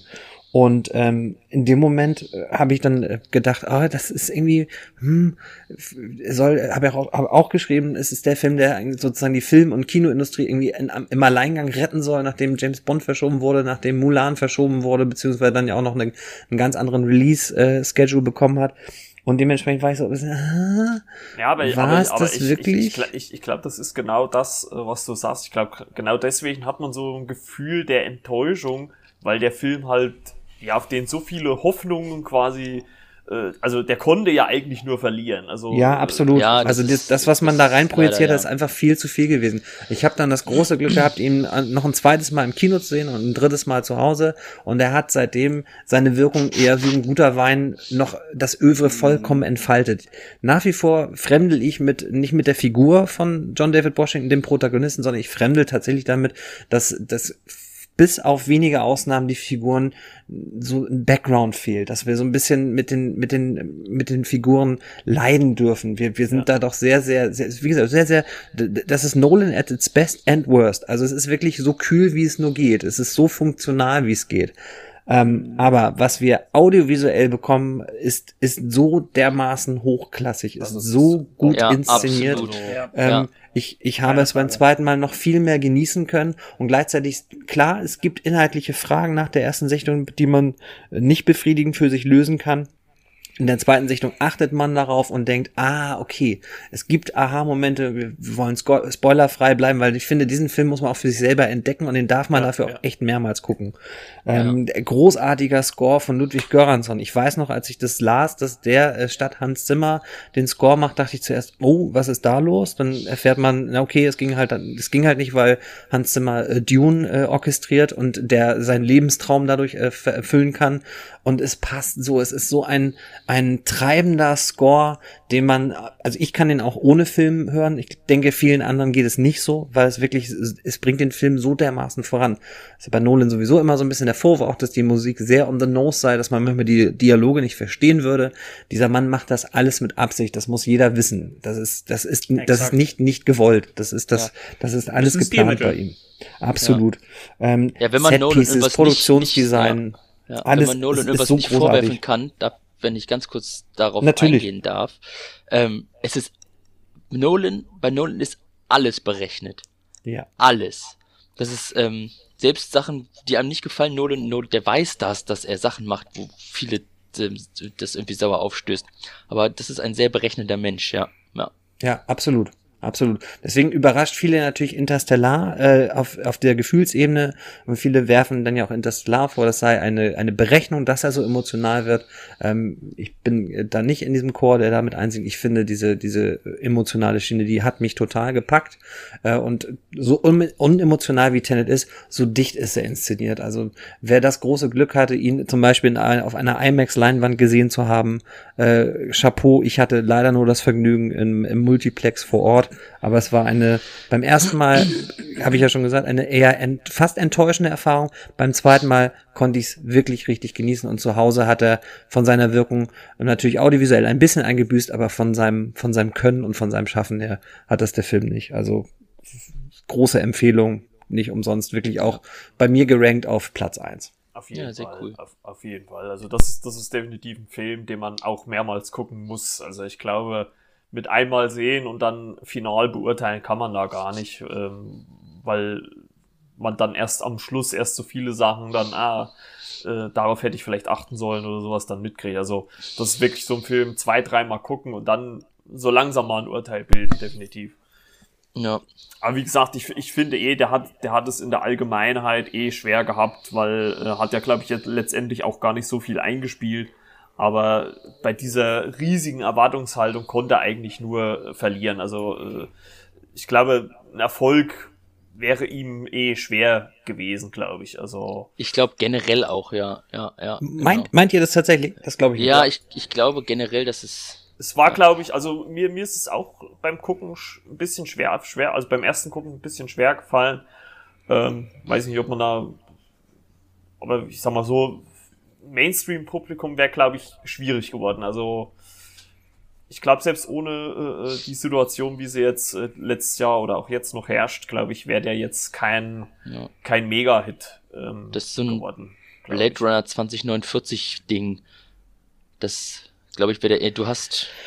Ich glaube auch, der wäre nicht so, so gut. Aber bevor, äh, bevor wir ähm, jetzt weitermachen, ja. ähm, die Special Effects Jesus Christ, was ist da los? Der äh, hat kaum Special Effects, äh, nein, stopp, kaum Computereffekte.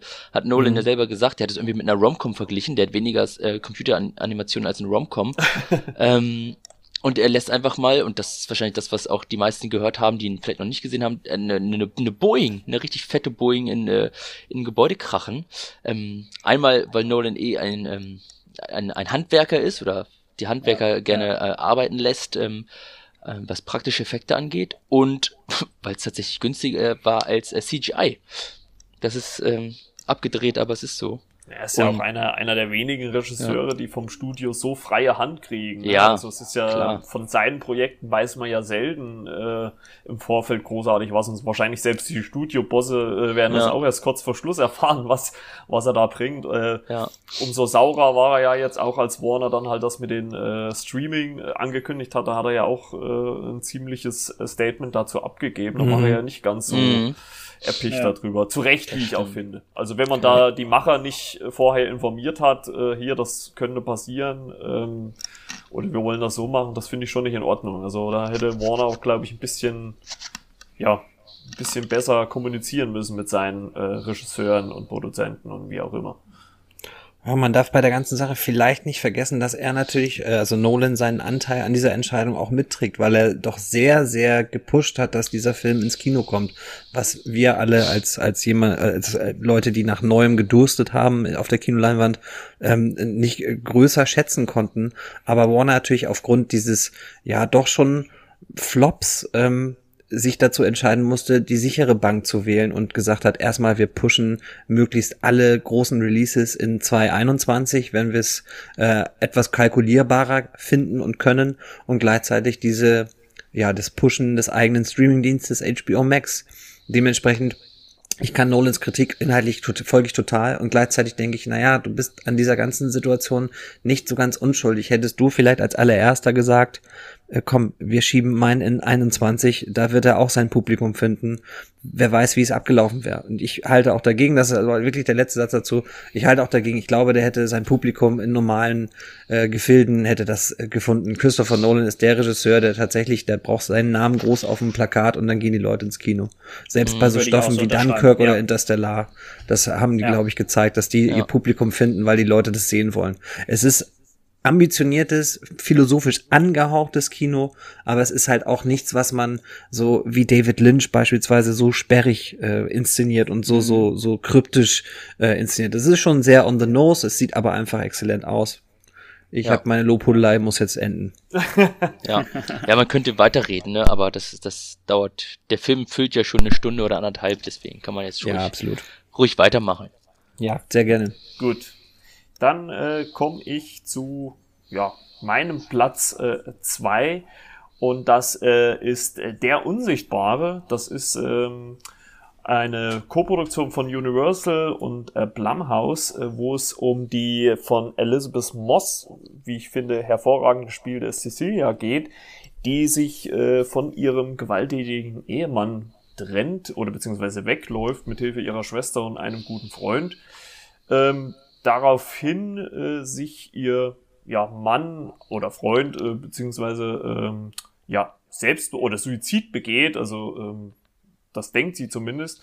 Und ähm, als sie dann nach einer gewissen Zeit äh, kommt es immer wieder zu ja seltsamen, komischen Vorkommnissen, was ich so ein bisschen, ein bisschen daran zweifeln lässt, dass er tot ist. Und das entpuppt sich dann, oder was heißt entpuppt sich, aber das äh, wird dann zu einem ziemlichen Thriller, der die Frau ja an die an den Rand der ja, Verzweiflung bringt und ähm, und drüber hinaus, ne? Und drüber hinaus, ähm, was sogar zu einem Finale führt, wo ich mir auch gedacht habe, okay, ähm, so gehen sie da am Ende raus, ähm, fand ich auch sehr interessant. Also für mich einer der besten Blumhouse-Produktion, die äh, so in den letzten Jahren rausgekommen ist. Also hat mich wirklich richtig gut gepackt. Ja, also ich steig mal ein.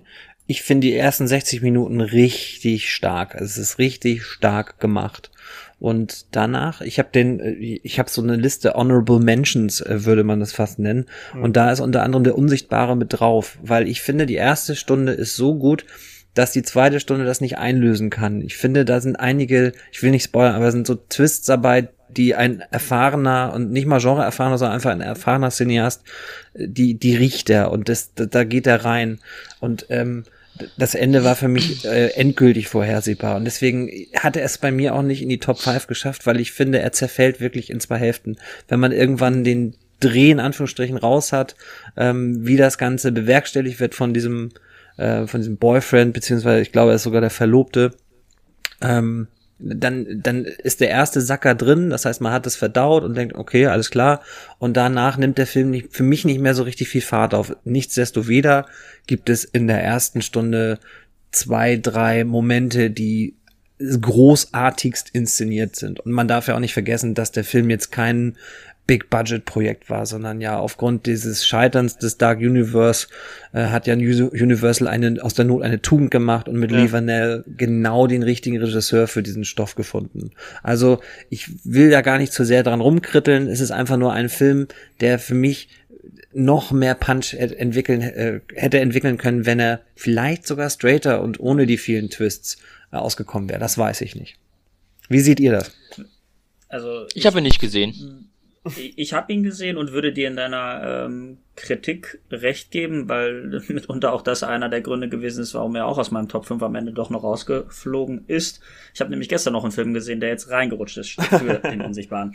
Ähm, aber äh, du hast vollkommen recht, da hatten wir eine Zweiteilung, die ist, die ist wirklich beispiellos auch wieder, weil ich äh, noch nie einen Film, glaube ich, gesehen habe, der äh, über eine Stunde, vielleicht sogar etwas mehr als eine Stunde, richtig fesselnd ist und mhm. dann, äh, ich möchte jetzt nicht sagen 0815 wird, aber für das Thriller-Genre doch so vorhersehbar wird. Das fand ich so schade. Der hatte anfangs eine, eine, eine Psychokomponente noch mit drin, die mir sehr, sehr gut gefallen hat. Mhm. Der hatte eine Ambivalenz in dem Hauptcharakter, in dem weiblichen Hauptcharakter, den ich auch sehr, sehr stark gefunden habe. Und das alles hat so gut gepasst. Und dann am Ende schlägt er diese, diese typische 0815-Bresche ein, äh, böse formuliert, die ich mitunter ähm, nicht gutheißen kann, weil der Film die Zeit davor grandios gewesen ist.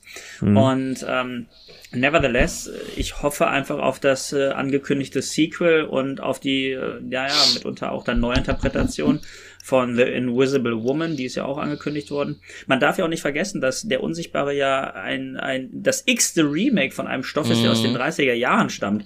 Und ich finde, dass äh, dafür und ich bin wirklich kein Freund von von von äh, permanenten Remakes. Im Gegenteil, ich liebe das Original ähm, grundsätzlich eigentlich. Aber ich habe auch in meiner Filmkritik sagen müssen, erfreulicherweise, dass das ein Remake gewesen ist, was ausnahmsweise mal richtig gelungen ist.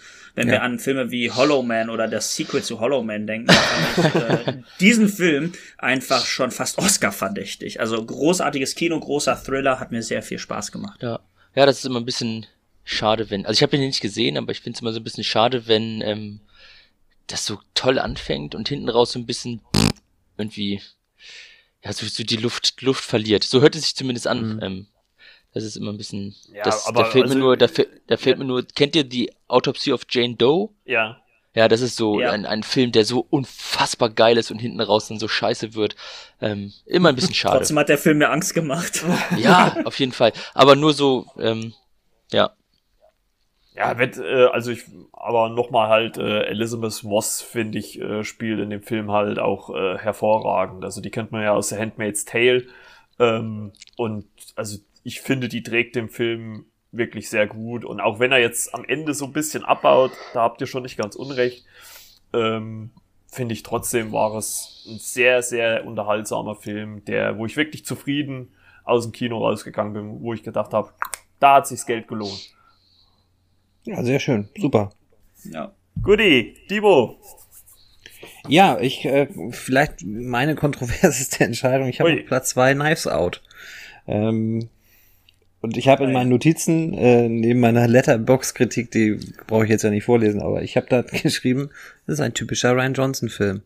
Ähm, großartiges Spiel mit den äh, Zuschauererwartungen, äh, inhaltlich, ich glaube, die, die kinoaffinen äh, Hörer kennen das meiste oder wissen, worum es inhaltlich geht. Ich finde, äh, fast kein Regisseur schafft es so großartig mit den Erwartungen des Publikums zu spielen und sie an der Nase herumzuführen wie Ryan Johnson. Der Film lebt äh, auch wie äh, Trial of the Chicago Seven. Jetzt habe ich ihn richtig ausgesprochen. Ähm, lebt von einem formidablen Cast. Der Film sieht unheimlich, Cast, ja. ja. absolut. Also kann man 50.000 Wörter drüber verlieren, aber ich werde mich kurz halten.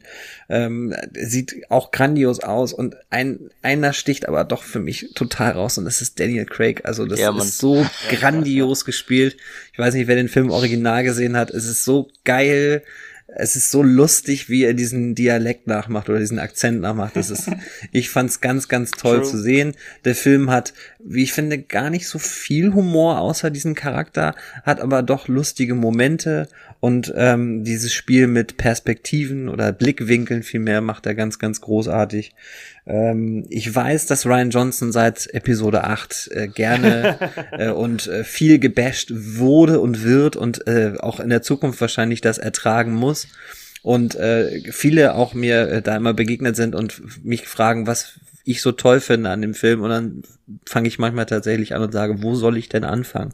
Wollen wir den einfach gemeinsam sehen? Ich finde, Knives Out ist Ähm, war auch ein enges Rennen mit Tenet um Platz eins. Wahrscheinlich war es bei mir eher ein prinzipielles Ding, dass ich gesagt habe, diesen, diesen Wagemut von, von Nolan, den möchte ich mit Platz eins belohnen und die, gleichzeitig die, die Herangehensweise von Ryan Johnson. Äh, ich finde es ja zum Beispiel so lustig, dass auf den Kinoplakaten äh, immer stand A Ryan Johnson who done it und im Endeffekt ähm, werden schon da die Zuschauer beziehungsweise wird durchs Marketing schon an der Nase rumgeführt. Ich möchte Aber zum Plot wirklich nichts sagen. Also wer den noch nicht gesehen hat, soll sich überraschen lassen. Ich würde auch da wie bei Uncut Gems vielleicht vor zu hohen Erwartungen warnen, weil man dann vielleicht denkt, ach so, das ist es, okay, gut, war ja gar nicht so doll. Ähm, äh, deswegen ab jetzt, ihr dürft gerne auch mich zerreißen und sagen, nee, nee, nein, also, nur, also, ich also, möchte dich gar nicht zerreißen. Nicht dich, hab, sondern den Film. Ganz genau. ja, ich habe den auch auf Platz, ich habe den auch auf Platz zwei. Na, siehst ähm, du. Alter, ist der ist so geil. Ähm, der macht so viel Spaß. Das ist einfach, es ist einfach, das, der, der macht Spaß. Ähm, vor allem, weil der, wir hatten wir eben schon gesagt, der Cast, der ist, der ist, der ist nicht von dieser Welt. Das ist so krass, ob es jetzt Jamie Lee Curtis ist, so Daniel Craig, Chris Evans, äh, Christopher Plummer, ey, Mann, selbst Yoda ist dabei, Frank Oz. ja, genau. Frank, Frank Oz ist mit dabei. Ähm, und den Frank Oz hatte, hatte Ryan Johnson ja auch schon in Episode 8 mit dabei. Ähm, und Richtig. Genau. Aber ich möchte, ach, mich, mir juckt's in den Fingern, aber ich rede nicht über Episode 8. Ich mag ihn sehr. Ähm, und Knives Out hat, macht einfach Spaß. Irgendwie. Ja. Das, das ist, der ist toll verschachtelt und dann ist er wieder nicht verschachtelt. Dann hat man wieder alles verstanden. Dann denkt man, hey, was? Okay, doch nicht. Und ja. Also, dann ist schön. meine große Frage an euch beide. Als was für einen Film seht ihr diesen Film? Also genre-technisch, was, wie ordnet ihr den für euch ein? Äh, die Diskussion hatten wir, glaube ich, vor ein paar Wochen, als wir gescheitert sind bei unserer, bei unserer drölften Aufzeichnung.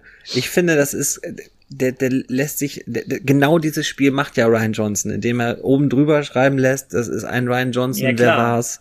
Ähm, genau. Das, das ist äh, pendelt zwischen Krimi und Satire. Ähm, ja. Es gibt auch zwei, drei Action-Momente, die aber nicht der Rede wert sind und auch, äh, ich glaube, beim Score mit, das ist die lächerlichste K äh, Autoverfolgung im, jemals ähm, betitelt werden. Das passt auch wirklich.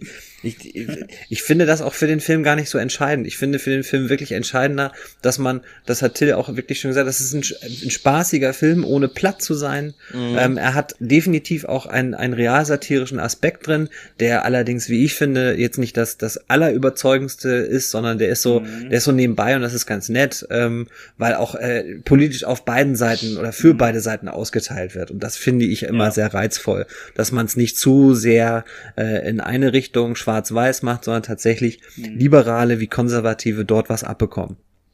Ähm, ja, ohne zu spoilern, allein, so allein, die, allein die Herkunft der Haushälterin, äh, die ja, von ja. jedem anders, äh, äh, die kommt aus Ecuador, die kommt aus Paraguay. Ja, das ist einfach, ich habe mich teilweise so weggelacht bei diesen Szenen, dass ich dachte, oh Leute, ihr seid, ihr, ihr habt's nicht drauf.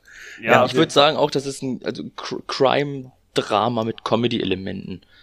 So. Ja, und, und, vor allem, was, was ich finde, dass er halt auch, ich weiß nicht, dass er halt auch dieses Krimi auch mal in die Jetztzeit gebracht hat, weil ich finde, dass solche Filme, das ist die eigentlich schon, also erstens mal gibt's die kaum noch. Mhm. Und wenn, dann sind sie auch schon länger her. Also wenn, dann müsste man schon 20, 30 Jahre, finde ich, zurückgehen, wo man wirklich mal gute Filme findet. Und er hat es halt wirklich geschafft, so ein Krimi-Setting in die aktuelle Zeit zu bringen und dann mit so einem Cast und mit der Geschichte, wo man ja eigentlich als Zuschauer die Auflösung ja schon nach einer halben Stunde, dreiviertel Stunde selber hat und ihm dann den ganzen Figuren dabei zuzugucken, wie sich dann, oder Benoit Blanc, äh, die, die Daniel Craig-Figur zuzugucken, wie er dann den Fall löst, ähm, mit Hilfe von äh, äh der Marta Cabrera, der, der Haushälterin. Das war einfach so, also das war auch mein erster Film 2020 und der hat mich sofort so in seinen Bann gezogen. Also äh, ich kann jetzt auch schon sagen, das war meine Nummer eins. Und den, ja. also den, den habe ich auch äh, fünfmal, glaube ich, letztes Jahr dann nochmal auf DVD gesehen, als er dann rausgekommen ist. Äh, dann sechstes Mal sogar nochmal im Original mit Untertitel. Also wirklich, also ich freue mich da auch wirklich, wenn dann äh, eine Fortsetzung ist ja angekündigt. Ähm, genau. Wenn die dann kommt, äh, ich glaube, die wird es zwar schwer haben dann im direkten Vergleich, glaube ich, weil man dann unweigerlich dann äh, an diesen, ja, wie ich finde, herausragenden Film äh, denken muss. Aber wenn er dann einen ähnlichen Cast zusammenkriegt, äh, der Ryan Johnson, äh, und wieder eine ordentliche, coole Geschichte, so wie hier erzählt, dann äh, gucke ich mir das gern wieder an. Ja. Ich gebe euch bei allen Punkten recht, äh, insbesondere was diese Metaebene des Films angeht, als auch die gesellschaftskritische Ebene. Auch in Abwägung von ähm, Konservativen und Liberalen, da bin ich auch voll und ganz bei euch. Trotzdem würde ich äh, es in Frage stellen, dass es tatsächlich ein herausragendes Stilelement ist, mit den Erwartungen des Zuschauers auf diese Art und Weise zu spielen, wie es äh, Ryan Johnson jetzt in diesem Fall getan hat. Man möge sich seine Filmografie angucken und jetzt nehme ich da explizit einmal auch ähm, äh, Star Wars 8 raus, weil da hat er tatsächlich mit den Erwartungen gespielt, natürlich, und sie nicht erfüllen können, keine Frage. andere Moment. Anderer, anderer Podcast. Anderer Podcast. Ähm, aber ich Anderer finde, Planet. das ist kein, ja, das auch.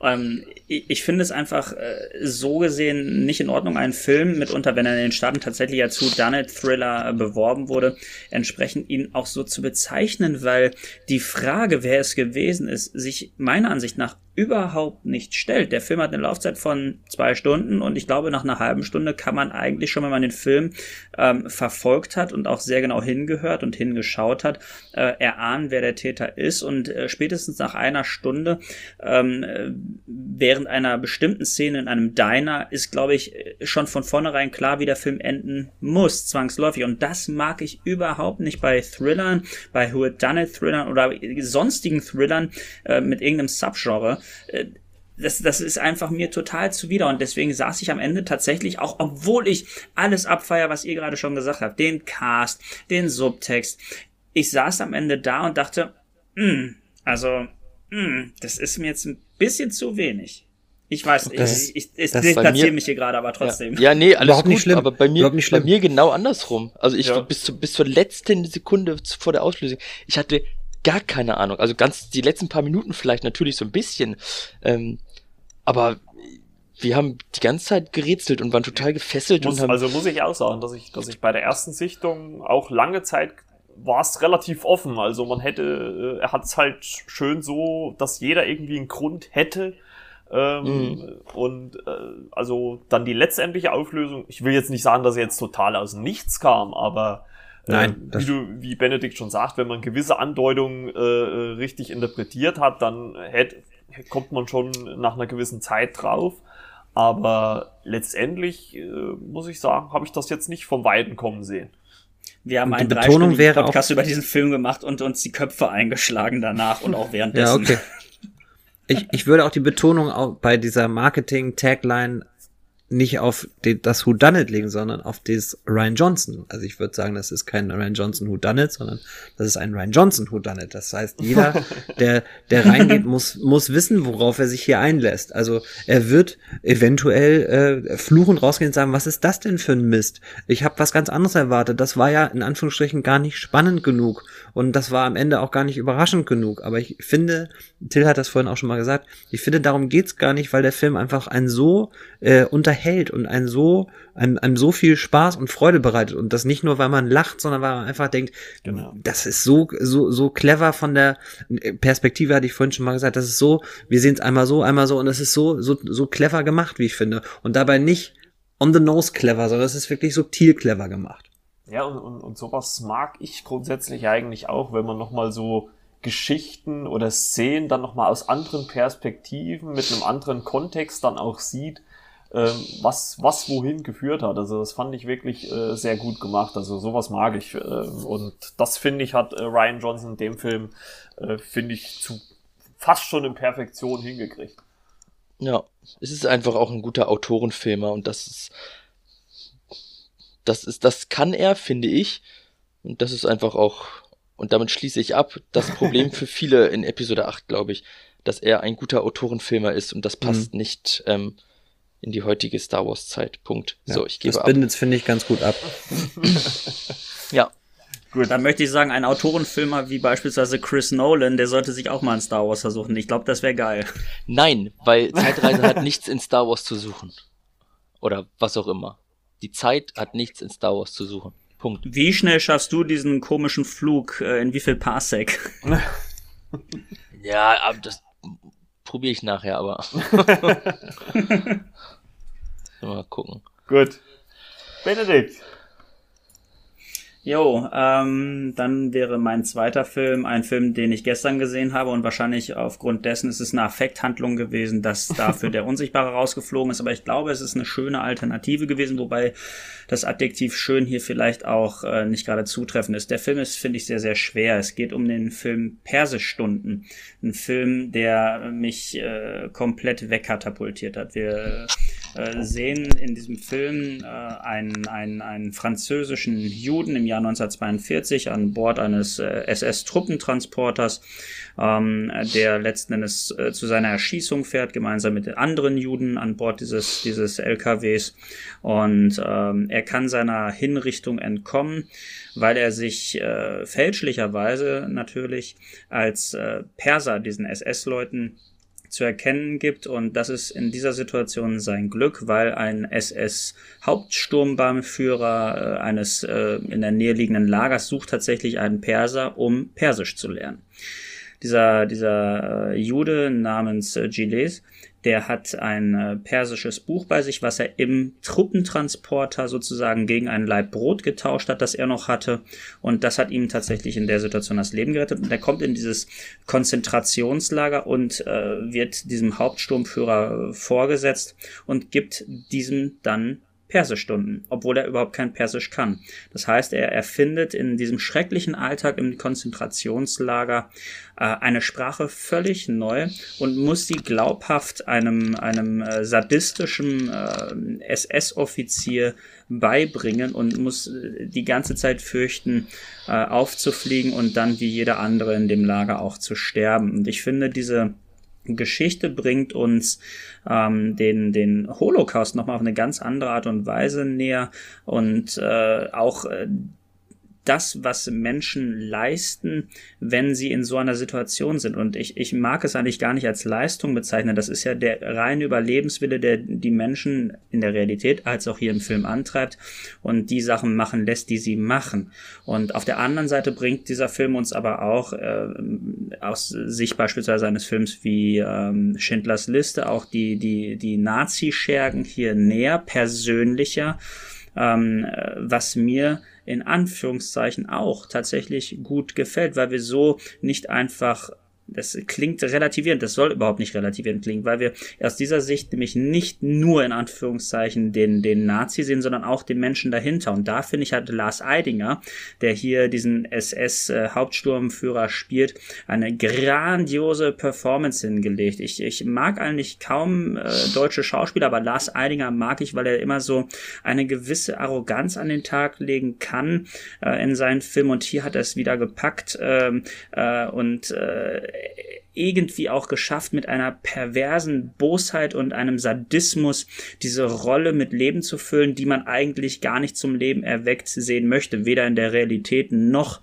äh, auf der Filmleinwand. Und trotzdem finde ich es wichtig, dass es solche Filme gibt, um uns den Grauen, der im Film nur ansatzweise wiedergespiegelt werden kann, im Vergleich zur Realität doch zu zeigen, um uns auch äh, diesbezüglich immer wieder daran zu erinnern, was auch im deutschen Namen einmal stattgefunden hat. Und das alles gepaart mit ähm, ja mitunter auch äh, unter den SS-Offizieren und den Soldaten hin und her geschobenen ähm, ja Intrigen äh, macht diesen Film wirklich abschließend richtig richtig dicht atmosphärisch dicht und meiner Ansicht nach auch richtig richtig schwer verdaulich. Und das finde ich ist richtig in Bezug auf die Grundthematik dieses Filmes. Kann ich nur empfehlen. Okay hat wahrscheinlich keiner von uns gesehen, oder? Habe ich nicht gesehen. Ist der, ist der irgendwo Verdammt. verfügbar? Weißt du das schon? Ähm, ich habe den auf iTunes gestern gekauft. Ah, okay. Der ist vorgestern, glaube ich, da erst erschienen. Hm, äh, ist übrigens mal. auch ähm, als, äh, als weißrussischer Beitrag für die Oscars in diesem Jahr äh, als bester internationaler Film eingereicht worden. Oh, okay. Ich glaube, der hat da richtig, richtig gute Chancen. Das ist eine dreifache, ähm, eine Dreifachproduktion aus äh, Deutschland, Russ, nee, aus Deutschland und Frankreich ähm, und äh, Weißrussland, glaube ich. Ja. Ah, okay, cool. Okay. Ja, klingt ja, auf jeden Fall äh, hart, aber guckbar. Ja, nach, einem, ja. nach einem lockeren Sonntagvormittag. Das gut, das trifft gut, genau. Ja. Also guckt ähm, euch den ähm, Trailer an. Wenn ihr diesen Trailer gesehen habt, so ging es mir nämlich vorgestern, äh, dann wollt ihr diesen Film sehen. Ich habe den direkt gekauft okay. und angesehen. Das ging gar nicht. Das ja, gibt's überall. Ich habe gerade mal geguckt. Amazon, Sky Store, iTunes, Google Play. Und dann kommen die, die man nicht kennt, die Anbieter. ja. Gut, wenn man dann seelisch gefestigt ist, dann kann man den mal sich ja. äh, gönnen. Das, das ist es nämlich. Und ich habe im Moment, ach so, ja? Nee, alles gut. Ich habe im Moment, ich weiß nicht, seit ein paar Monaten ganz große Probleme damit, Filme zu gucken, die mich so runterziehen. Mhm. Ich weiß nicht, ich weiß nicht warum. Vielleicht ist es ähm, äh, ja, ich darf, darf ich nochmal Corona erwähnen? Vielleicht ist es einfach dieses, dieses, was mich so abfuckt, dass ich einfach gute Laune haben will.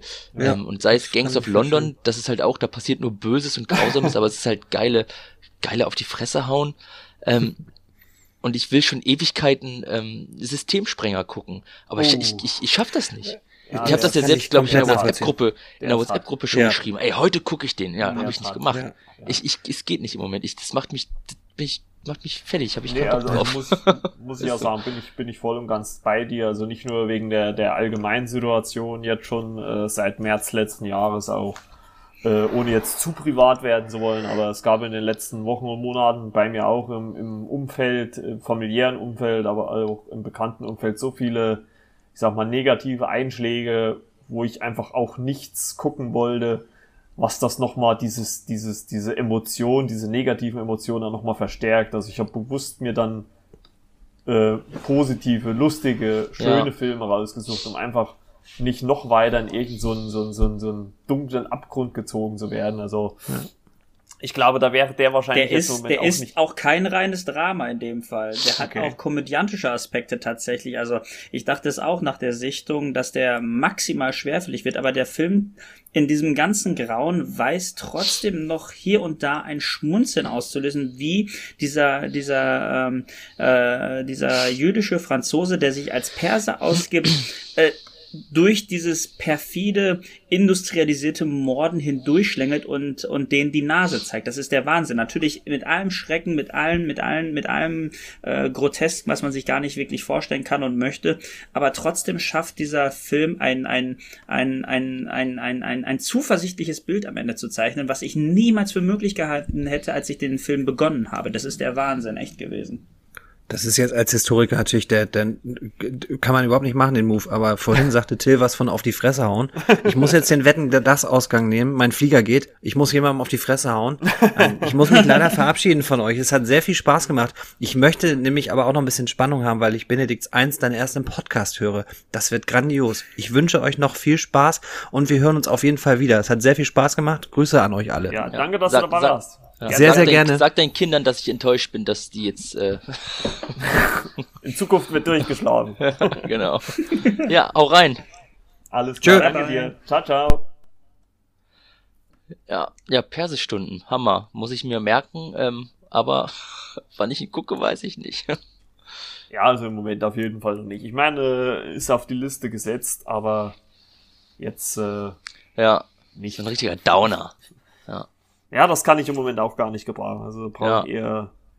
Äh, obwohl, ich sag mal, es kommt immer mal auf die Tagesform, aber also wenn man mal vielleicht wirklich richtig, richtig gute Laune hat an irgendeinem Tag, könnte man sich den auch mal geben, mal gucken. Schauen ja. wir mal. So, naja, meine Nummer eins habe ich ja jetzt auch schon äh, gesagt, das war ja Knives Out, also äh, ist, äh, ja, nee, Till ist jetzt erstmal dran. Till. Ja, meinetwegen. Ich habe ähm, ja, das ist im Gegensatz zu den ganzen anderen Mord- und Action- und Ballereifilmen, ist es jetzt tatsächlich im Pixar geworden mit Soul. Ähm, den habe ich irgendwann, irgendwann Anfang Dezember äh, gucken können. Der kam ja am 25. oder 6. Disney Plus, genau. Irgendwie, ne? Ich glaube, um mhm, Weihnachten genau, rum. Ja, ja. Und der Trailer hat mich schon, hat mich schon sehr, ähm, sehr begeistert und äh, Pixar ist sowieso für mich und wahrscheinlich auch, bin ich kein Einzelfall, ähm, eine der fantastischen Filmschmieden, die es so gibt. Ähm, vor allem im Animationsbereich natürlich ja. oder ausschließlich, ausschließlich im Animationsbereich. Und ähm, Alles steht Kopf ist für mich zum Beispiel mein absoluter Lieblings-Pixar-Film. Ähm, und das ist halt dieser Film ist vom gleichen Regisseur, und zwar Pete, hm. Peter oder Pete, nee, Pete, Pete Doctor. Pete Doctor, ja. Ähm, der hat Soul gemacht und in Soul geht's um einen, ja, es geht um einen Musikschullehrer, der der den Jazz liebt, der Klavierspielen liebt und ja, so richtig zufrieden ist er nicht. So eine richtige Festeinstellung ist, ist es auch nicht. Bei den Amerikanern ist Lehrer sein ja nicht, äh, nicht immer ein geiler Job. Da bin ich, bin, bin ich noch nie durchgestiegen. Jetzt kriegt er aber ähm, seine Festanstellung. Und Festanstellung heißt in Amerika als Lehrer, dass du halt auch eine Krankenkasse und so gezahlt bekommst. Mhm. Ähm, wir kennen ja alle tolle Gesundheitssystem. In Amerika ist ja eine tolle Sache. So, dann ist es aber auch so, die, die Mutter freut sich, das ist so ein bisschen, ähm, ne, die Mutter, ja, du musst was werden und nimm das an. Und dann kriegt er aber auch äh, seinen Traum erfüllt, weil eine ganz ähm, renommierte Jazzmusikerin ähm, ermöglicht es ihm, oder ein ehemaliger Schüler ermöglicht es ihm, bei dieser, bei dieser Frau in der Band mitzuspielen. So, den Job kriegt er dann später am Nachmittag oder am Abend. Mhm. Ähm, ja, er freut sich, ist sehr unachtsam, entkommt zwei, dreimal dem Tod und fällt dann in den Gully. ähm, und ähm, wacht dann auf und sieht sich äh, auf dem Weg ins, äh, ins, ins, ins Licht, ins Jenseits. Ja. Ähm, the, the Great, was sagen sie? Beyond. Before Beyond, ne? So rum ist es. Ähm, und der hat aber keinen Bock drauf. Er hat keinen Bock drauf, er will nicht sterben und ähm, hinter ihm natürlich ist es das Fließband, in Anführungsstrichen nenne ich es jetzt, Fließband ist voll und er verzieht sich. Er schafft es irgendwie abzuhauen. Warum er es abhauen kann, das sieht man später noch. Und dann muss er ähm, im großen davor, ich habe mal auf Englisch geguckt, ich krieg das Deutsche nicht ganz. Ähm, Im Deutschen sagen sie davorseits. Ja, oder so genau. Jenseits, ja, ja. diesseits und davorseits. Irgendwie passt's ja auch, hört sich ein bisschen komisch an. Ja, da, da gibt es quasi mehr oder weniger Seelen, die dafür sorgen, als Trainer wie in so einem Camp, dass die jungen Seelen, die noch keinen Körper haben, geformt werden. Quasi. Die kriegen, die werden in verschiedene, in verschiedene Stationen geschickt und formen ihren Charakter und das letzte Stückchen Charakter, das wird geformt durch den, durch den eigenen Personal Trainer quasi, der einen begleitet. Ähm, und dann dürfen sie quasi über ein großes Loch, was es sieht aus, als würde es im Weltall schweben, so ein bisschen, es ist nicht der Himmel, ist, man weiß nicht, was es ist. Mhm. Ähm, und dann springen die auf die Erde und die Seele trifft dann sehr wahrscheinlich immer dann ein Neugeborenes und ähm, so entsteht das Ganze halt. So entsteht die Seele dort oben. Und der hat mich wirklich, der hat mich gekriegt. Der ist, der ist schön, ähm, der sieht toll aus. Das, das, das davorseits ist, ja, es, es ist halt schwierig. Also das im Kopf darzustellen, wie bei alles steht Kopf, ist ja schon schwierig, aber da hat man so in Richtung Schaltpult und so, irgendwie ist ja nachvollziehbar, ja klar, ist irgendwie naheliegend vielleicht mehr oder weniger, aber es wird im Film auch gesagt, wir, wir, man, da sind halt auch diese Wesen, die da, die es da oben gibt, die dafür ja. sorgen, dass alles glatt läuft, die sind, die manifestieren sich so, damit wir Menschen verstehen, was da oben abgeht. Das heißt nicht, dass das, was wir sehen, auch als Zuschauer, weil ähm, ich habe den, ich habe den Namen gar nicht gesagt. Ähm, fuck, wie heißt der? Joe Gardner. Ja. Ähm, als Haupt, äh, als Hauptcharakter, Hauptprotagonist, ähm, auch als Mensch. Die, es wird sich so manifestiert dort oben, dass Menschen, die dorthin kommen, verstehen, wie es da oben funktioniert, damit das, damit die miteinander arbeiten können. Und das ist, sieht so toll aus. Das ist so eine tolle Idee. Und oben in diesem davor sitzt alles so ein bisschen verwaschen, mhm. alles nicht so detailreich und er kriegt, und das kann man auch sagen, bevor es in den Spoilerbereich geht, was ich dann sein lasse, diese, diese Camp-Mitarbeiter, nenne ich es jetzt einfach, die, die, die dafür sorgen, dass die, dass die jungen Seelen da ja. ausgestattet werden, die kriegen, die kriegen dann die Seele Nummer 230 Milliarden, 150 Millionen, bla bla bla. Also natürlich jede, jeder Mensch, der jemals gelebt hat, wurde dort oben ausgebildet oder geformt, nenne ich es. Ja, und Joe Gardner kriegt Nummer 22. Sprich, eine der allerersten Seelen, die jemals ähm, dort oben entstanden sind, aber die Seele hat keinen Bock, die will ja. nicht ähm, und hat halt mit allen, mit allen schon gearbeitet. Jeder Historiker, jeder berühmte Grieche, Präsident, Mohammed was auch Ali. immer. Genau. Es ist, es ist lustig, es ist herzhaft, äh, herzhaft, ne, herzlich, herzhaft ist das Essen. Ja. Ähm, und gleich höre ich auch auf zu reden, aber ähm, gesprochen von Jamie Foxx übrigens, was was echt toll toll gelungen ist Und was für mich den Film so besonders macht, und jetzt muss ich mal so ein bisschen schnulzig und emotional werden. Ähm, ich habe eine Tochter, ähm, die ist mittlerweile sechs. So. Mhm. Und vor drei, vier Jahren schon hat sie, ohne dass wir sie irgendwie dahingehend ähm, beeinflusst haben, tatsächlich, ähm, sich, sich vorgestellt, wenn die Kinder anfangen zu überlegen, okay, wer bin ich, was, wie entsteht man, ähm, und damit meine ich nicht den Akt des Entstehens, sondern was, ne, so. Ja. Und dann hat sie gesagt, ich habe auf dem Mond äh, auf euch gewartet und bin irgendwann runtergesprungen. Oh, okay. Das hat meine Tochter so. Und deswegen, und dieser Film, ja, Hammer. Und dieser Film droppt diesen Trailer, wo die Seelen auf die Erde springen. Ja. Und das formt diesen Film einfach zu sowas, das ist sowas ganz, ganz, ganz, ganz Persönliches. Ähm, was, ähm, selbst wenn der Film nicht so gut wäre, ähm, ihn wahrscheinlich trotzdem auf die Eins katapultiert hätte, weil das einfach Hammer ist, dass das eigene Kind so darüber redet und versucht irgendwie das Leben und die Seele zu erklären. Und dann droppt Pixar vier Jahre später halt so eine Idee. Das ist schon was, das, das war krass, das fand ich cool. Ähm, ja. Und dann entspinnt sich natürlich, die müssen sich anbandeln. Irgendwie schafft er es, schafft er es nicht. Dann ist so ein kleines, ja, zwischen, zwischen dem Davorseits kommt es dann zu so ein bisschen, ich, ich nenne es mal Body Change äh, Comedy, ohne jetzt zu viel vorwegzunehmen. Und es ist für mich sau lustig gewesen. Wenn, weil, ja, ich möchte nicht zu viel verraten. Es sind tolle Ideen dabei.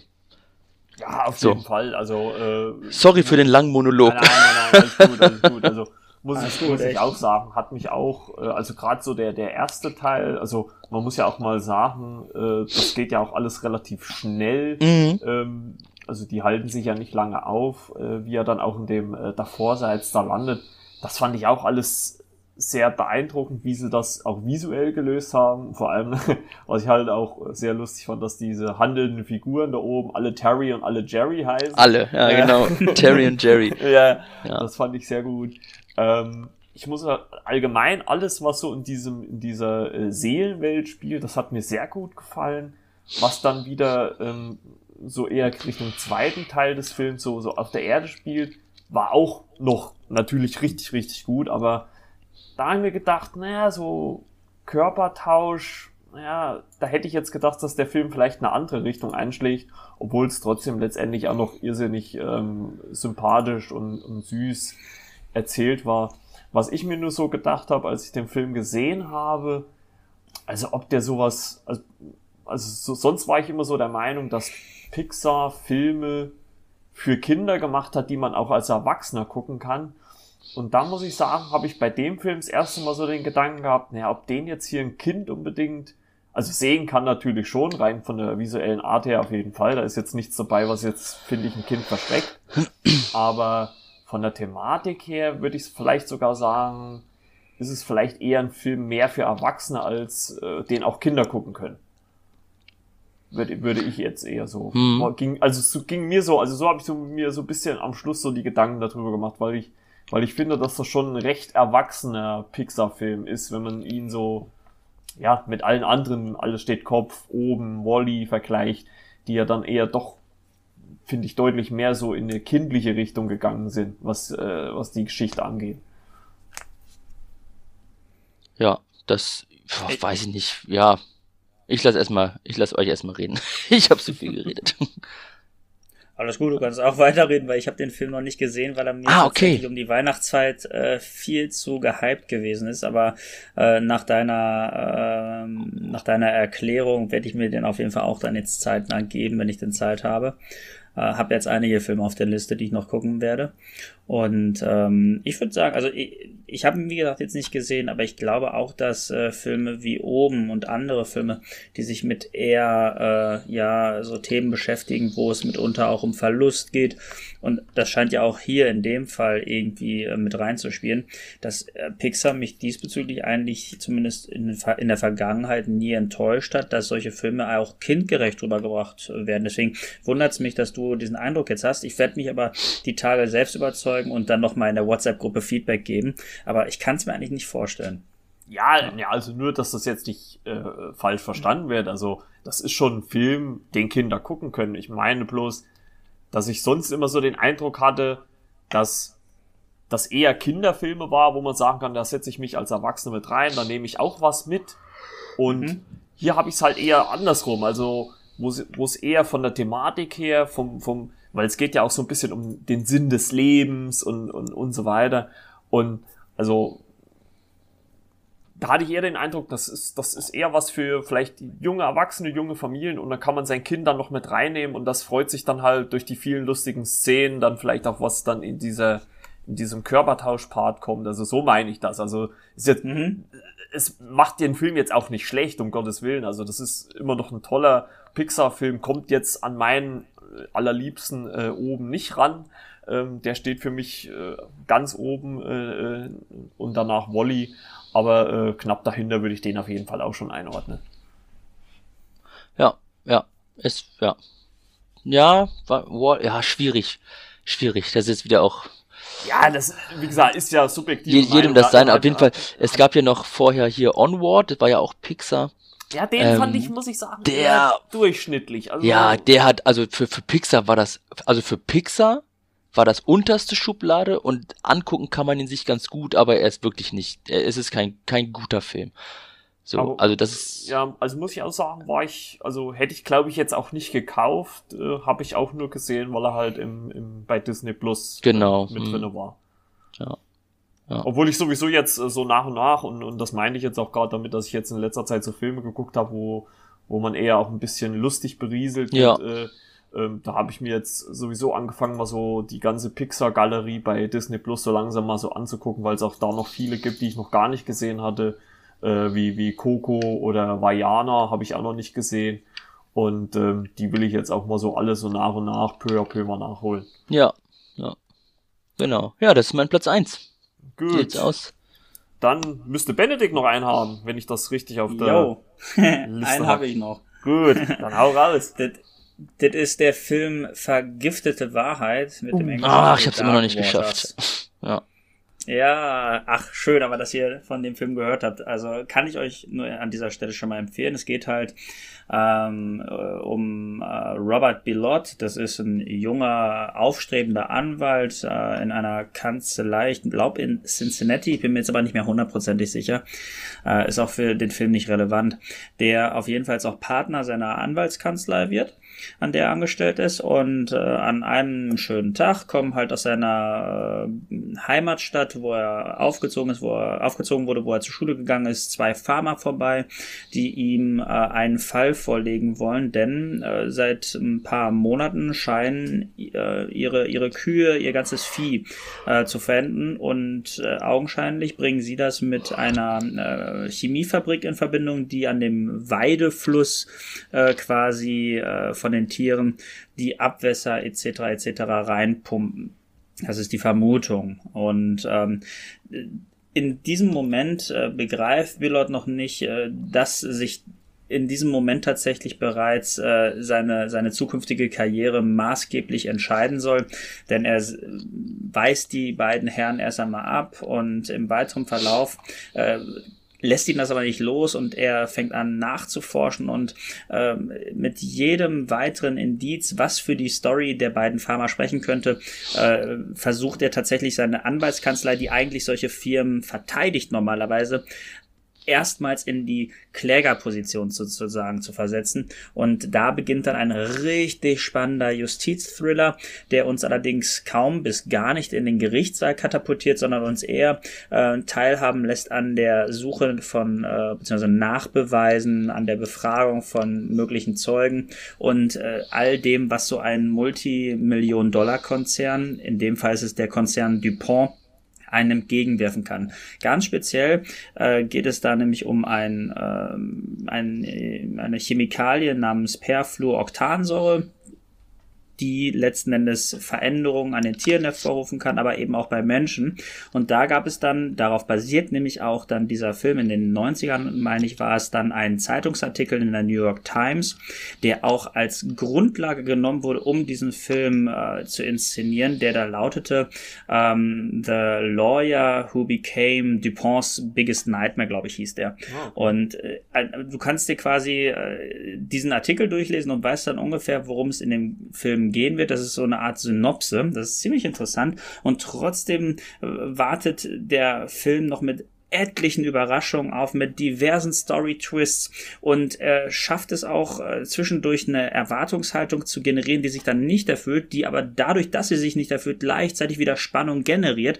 Und das ist etwas, was ich schon lange nicht mehr gesehen habe. Wenn ich jetzt einen Film nennen müsste, der mir ansatzweise vergleichbar erscheint, dann würde ich tatsächlich sagen Spotlight. Und ähm, was diesen Film halt auszeichnet, ist einerseits der Cast. Wir haben hier Anne Hathaway, wir haben Mark Ruffalo, wir haben Tim Robbins und auch den Präsidenten der Vereinigten Staaten, Bill Pullman, die hier richtig, richtig cool ähm, ja. richtig cool untereinander interagieren und äh, auch teilweise harmonieren, mit, mitunter natürlich auch je nachdem, wie die Rollenverteilung ist, disharmonieren. Also insgesamt ein sehr, sehr, sehr, sehr abwechslungsreiches äh, Schauspiel, was mir über die zwei Stunden Laufzeit extrem viel Spaß gemacht hat und gleichzeitig auch hier und da noch ein paar Sachen beigebracht hat, ähm, die ich so im Vorfeld nicht wusste.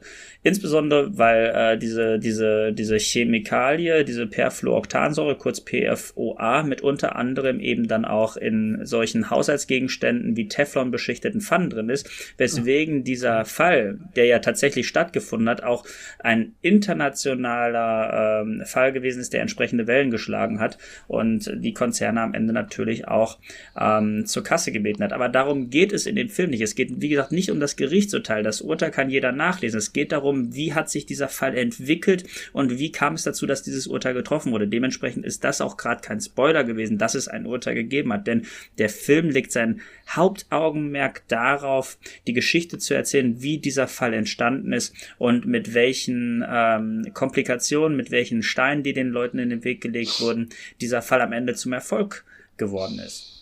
Und das ja, ist eine cool. glatte Filmempfehlung an alle da draußen und an euch beide auch, falls ihr ihn noch nicht gesehen habt. Ja, ich habe den, ich habe den, ich höre den, glaube ich, ich habe den letztes Jahr ganz oft gehört. Ja, also, gehört, ja, ja. Aber ähm, ich wollte dich auch fragen, weil das klingt alles so von der Beschreibung her wie Spotlight und da hast du es dann eben gerade schon gesagt. Und also, wenn ich Spotlight liebe und das tue ich, dann wird es wahrscheinlich ein schönes Erlebnis für mich, also ein gutes Filmerlebnis. Gehe ich Davon mal, gehe ich mal von aus. ja, ich habe auch nur viel Gutes gehört, also. Ja. Aber muss ich wirklich mal äh, nachholen. Aber mal gucken. Also auf der Liste steht er auf jeden Fall jetzt erst recht nochmal. Und, äh, Wie so vieles. Sehr interessant. Ja, wird immer länger, aber was will man machen? Ja. Ja, Die Liste wird auch nie kürzer, sie wird immer länger. Ja, ja, ja. Das ist wirklich so. Also das, das muss ich mal, um, um kurz jetzt mal ganz kurz wegzuschweifen, das ist auch das, was mich an Netflix so stört, dass die jedes Mal so viel Zeug raushauen. Wenn, wenn die auch mal ein bisschen sich mal reduzieren würden äh, äh, oder überhaupt, ähm, wäre das schon mal ein bisschen schöner, wenn da nicht immer so viel kommen würde. Man weiß ja gar nicht, was man zuerst gucken soll, beziehungsweise äh, was man erst noch gucken muss, was schon auf der Liste steht. Ja, da haben wir doch schon mal äh, das Jahr 2020 jetzt beim dritten Versuch endlich hinter uns gebracht. Ja, auf und, jeden Fall. Äh, da erstmal danke schon mal an euch zwei und äh, natürlich auch nochmal an Timo. Ähm, nun mal kurz jetzt nochmal zum Abschluss, äh, äh auch wenn es ja, ja eigentlich letztes Jahr schon viel hätte laufen sollen, ähm, an euch zwei. Äh, auf was freut ihr euch, vorausgesetzt die Kinos machen wieder auf, äh, auf dieses Jahr im Kino? Ach ja, das ist eine gute Frage. Ja, so ein, zwei ich, Highlights einfach mal. Ich hatte irgendwas, also wenn Bond noch kommt, dann Bond, weil ich da unfassbar viel Bock drauf habe und sehe ich ähnlich genau. Ähm, das so mehr oder weniger mein Highlight gewesen wäre. Und ansonsten, ich hatte irgendwas im Kopf, ich das, aber ich, ich weiß es jetzt, ich weiß es jetzt gerade nicht mehr. Tatsächlich. Ja, also ich bin halt äh, grundsätzlich nochmal als, als Marvel-Filmfan nochmal gespannt, wie es da weitergeht. Also mit äh, Eternals beziehungsweise äh, Shang-Chi, äh, vorausgesetzt, wie gesagt, die Kinos machen auf, soll das ja auch dieses Jahr kommen. Black Widow, muss ich ganz ehrlich sagen, finde ich, was das angeht, ein bisschen überflüssig, weil, ja, wir wissen, also zumindest wer Avengers Endgame geguckt hat, weiß ja, was mit ihr passiert. Und ähm, aber so, so Bond und halt MCU, da freue ich mich schon drauf, wenn es da endlich hoffentlich irgendwann mal weitergeht. Also, dass es überhaupt dann dieses Jahr wieder mit Kino weitergeht. Ja. Also da. Das auf jeden Fall, da ja. drücke ich äh, die ja, Daumen, genau. dass wir da wieder reingehen können, spätestens ab Frühjahr. Ja, Benedikt also bei dem MCU würde ich mich auf jeden Fall anschließen, wobei ich äh, da Black Widow nicht so tief stapeln würde. Ich äh, glaube, dass äh, die äh, spannende Sache bezüglich des Marvel Cinematic Universe äh, sein dürfte, wie gut tatsächlich jetzt die Verzahnung mit den Disney Plus Serien wird. Und da freue ich mich auch ganz klar auf die Serie Hawkeye und auch WandaVision und wie sie nicht alle heißen. Also das wird ganz, ganz, ganz, ganz spannend, glaube ich, für diesen nächsten Schritt in die Phase 4 des MCU. Ansonsten, ja, welchen Film soll ich nennen? Es sind so viele aus dem Jahr 2020 alleine ja verschoben worden. Die ganzen Warner Brother Filme kann ich gar nicht nennen. Die gehen ja wahrscheinlich eh in die, äh, trotz des Kino-Releases, trotz trotz äh, des äh, US-Releases zumindest auch bei uns ja auf HBO Max irgendwann zum Streaming eher über. Ja. Ob das Kino öffnet, weiß keiner. Deswegen, also es, es, ist, es ist so eine Latte an Filmen. Was soll ich jetzt sagen? Es, es, kommt, es kommt ein Film raus hier, Free Guy von Disney. Ja, den Trailer ja, habe ich ja, abgefeiert. den fand ich lustig. Ja, das sah der Trailer ähm, schon sehr gut aus, ja. Genau, dann, dann, dann kommt sowas wie Ghostbusters Legacy ja hoffentlich irgendwann mal in die Kinos, wo ich mir denke, macht er das, was dieses unsägliche Reboot da gemacht hat, wieder rückgängig äh, und kann irgendwie dieses Franchise wiederbeleben. Äh, äh, pff, ja, James Bond, ganz klare Sache. Also es, es, ist, es ist unglaublich viel. Ja, ich kann da jetzt nicht drei, vier ja. Filme tatsächlich ja, also, sagen. Es ist also was mich bei, bei, den, bei den James Bond-Trailern äh, so ein bisschen jetzt äh, zum, zum Ende raus gewundert hat, ist, man hat ja so teilweise in der Produktion immer mal gehört von Rückschlägen, es gab was weiß ich, Unfälle am Set und was weiß ich, hier und da und dort. Und dass dann der Trailer oder dass die mich so catchen würden, ähm, hätte ich echt nicht gedacht. Also ähm, da hat der Regisseur da wirklich ganze Arbeit geleistet. Also da hoffe ich wirklich, dass wir den jetzt dieses Jahr äh, zu sehen bekommen. Also ich hoffe nicht, dass der auf irgendeinen Streaming-Dienst dann irgendwann versauert. Das kann ich mir nee, nicht vorstellen. Hoffe ich auch nicht. nicht. Es war, es war, es war ja das Gerücht, es ja. war ja das Gerücht, dass, dass Apple es irgendwie kaufen will oder so, aber das halte ich auch für Quatsch. Genau. Ach, das glaube ich gar nicht. Also das habe ich auch gehört, dass irgendwie, was weiß ich, 600 Millionen oder sowas oder Netflix, das, das kann ich mir nicht vorstellen. Das, das das holt ja Netflix auch nie wieder rein, das Geld, nee, muss man nee. ja auch ganz ehrlich sagen. Also ja. wenn, wenn sie, ich sag mal, wenn sie jetzt so ein Premium-Modell hätten, wie es halt äh, diese Amazon äh, gefahren hat mit diesen äh, 20 Euro und man kann sich's dann leihen, dann vielleicht ja, aber äh, Netflix mit seiner Flatrate, die würden sich niemals so einen Film ans Bein heften. Also nee. das, das glaube ich auch nicht. Ja gut, Stimmt. da haben wir es doch gut hinter uns gebracht. Das, das Rückblick ja. äh, den Rückblick-Podcast auf das Jahr 2020. und äh, ja, ich bedanke mich nochmal bei euch beiden, Benedikt und Till, dass das geklappt hat. Und äh, ja, hoffe mal, dass wir uns im Laufe des Jahres auch nochmal bei passender Gelegenheit wiederhören. Ähm, zu einem schönen Thema. Ich meine, wird es wahrscheinlich genug geben, über die man mal wieder sich zusammenfinden kann. Immer War wieder auf jeden gerne. Fall schön mit euch. Und bevor sie uns, bevor sie uns lynchen, immer mal liebe Grüße an unsere anderen Leute, die es nicht geschafft haben. Ne? Ja, nicht, auf jeden das Fall. Ist, Grüße noch das an René zwar, und äh, Dumbo, die es leider ja. nicht geschafft haben. Aber äh, ist, ist glaube ich, auch ziemlich schwierig, so viele Leute äh, zeitlich äh, unter einen Hut zu bringen. Aber ja, ist ja okay, ja. ist ja nicht, ist ja nicht schlimm. Bei Gelegenheit passt es ja vielleicht auch mal, wo wir alle miteinander nochmal eine große Runde. Kann ja vielleicht, ein, vielleicht einfach auch mal so eine lockere Talkrunde einfach sein, wo wir jetzt gar nicht so themenspezifisch vielleicht auf irgendwas eingeht, wo man einfach mal so locker miteinander plaudert, wäre ja auch jo. mal was ganz Feines. Ne? Ja, auf jeden Fall. Guti, dann Sehr bedanke schön. ich mich, äh, wünsche euch beiden noch äh, eine gute Nacht und äh, danke nochmal, dass ihr mit dabei wart und wir hören uns. Adieu, hat mir viel Spaß gemacht. Danke, danke. Bye, bye, bis, bis zum nächsten Ciao. Mal. Ciao. Tschüss.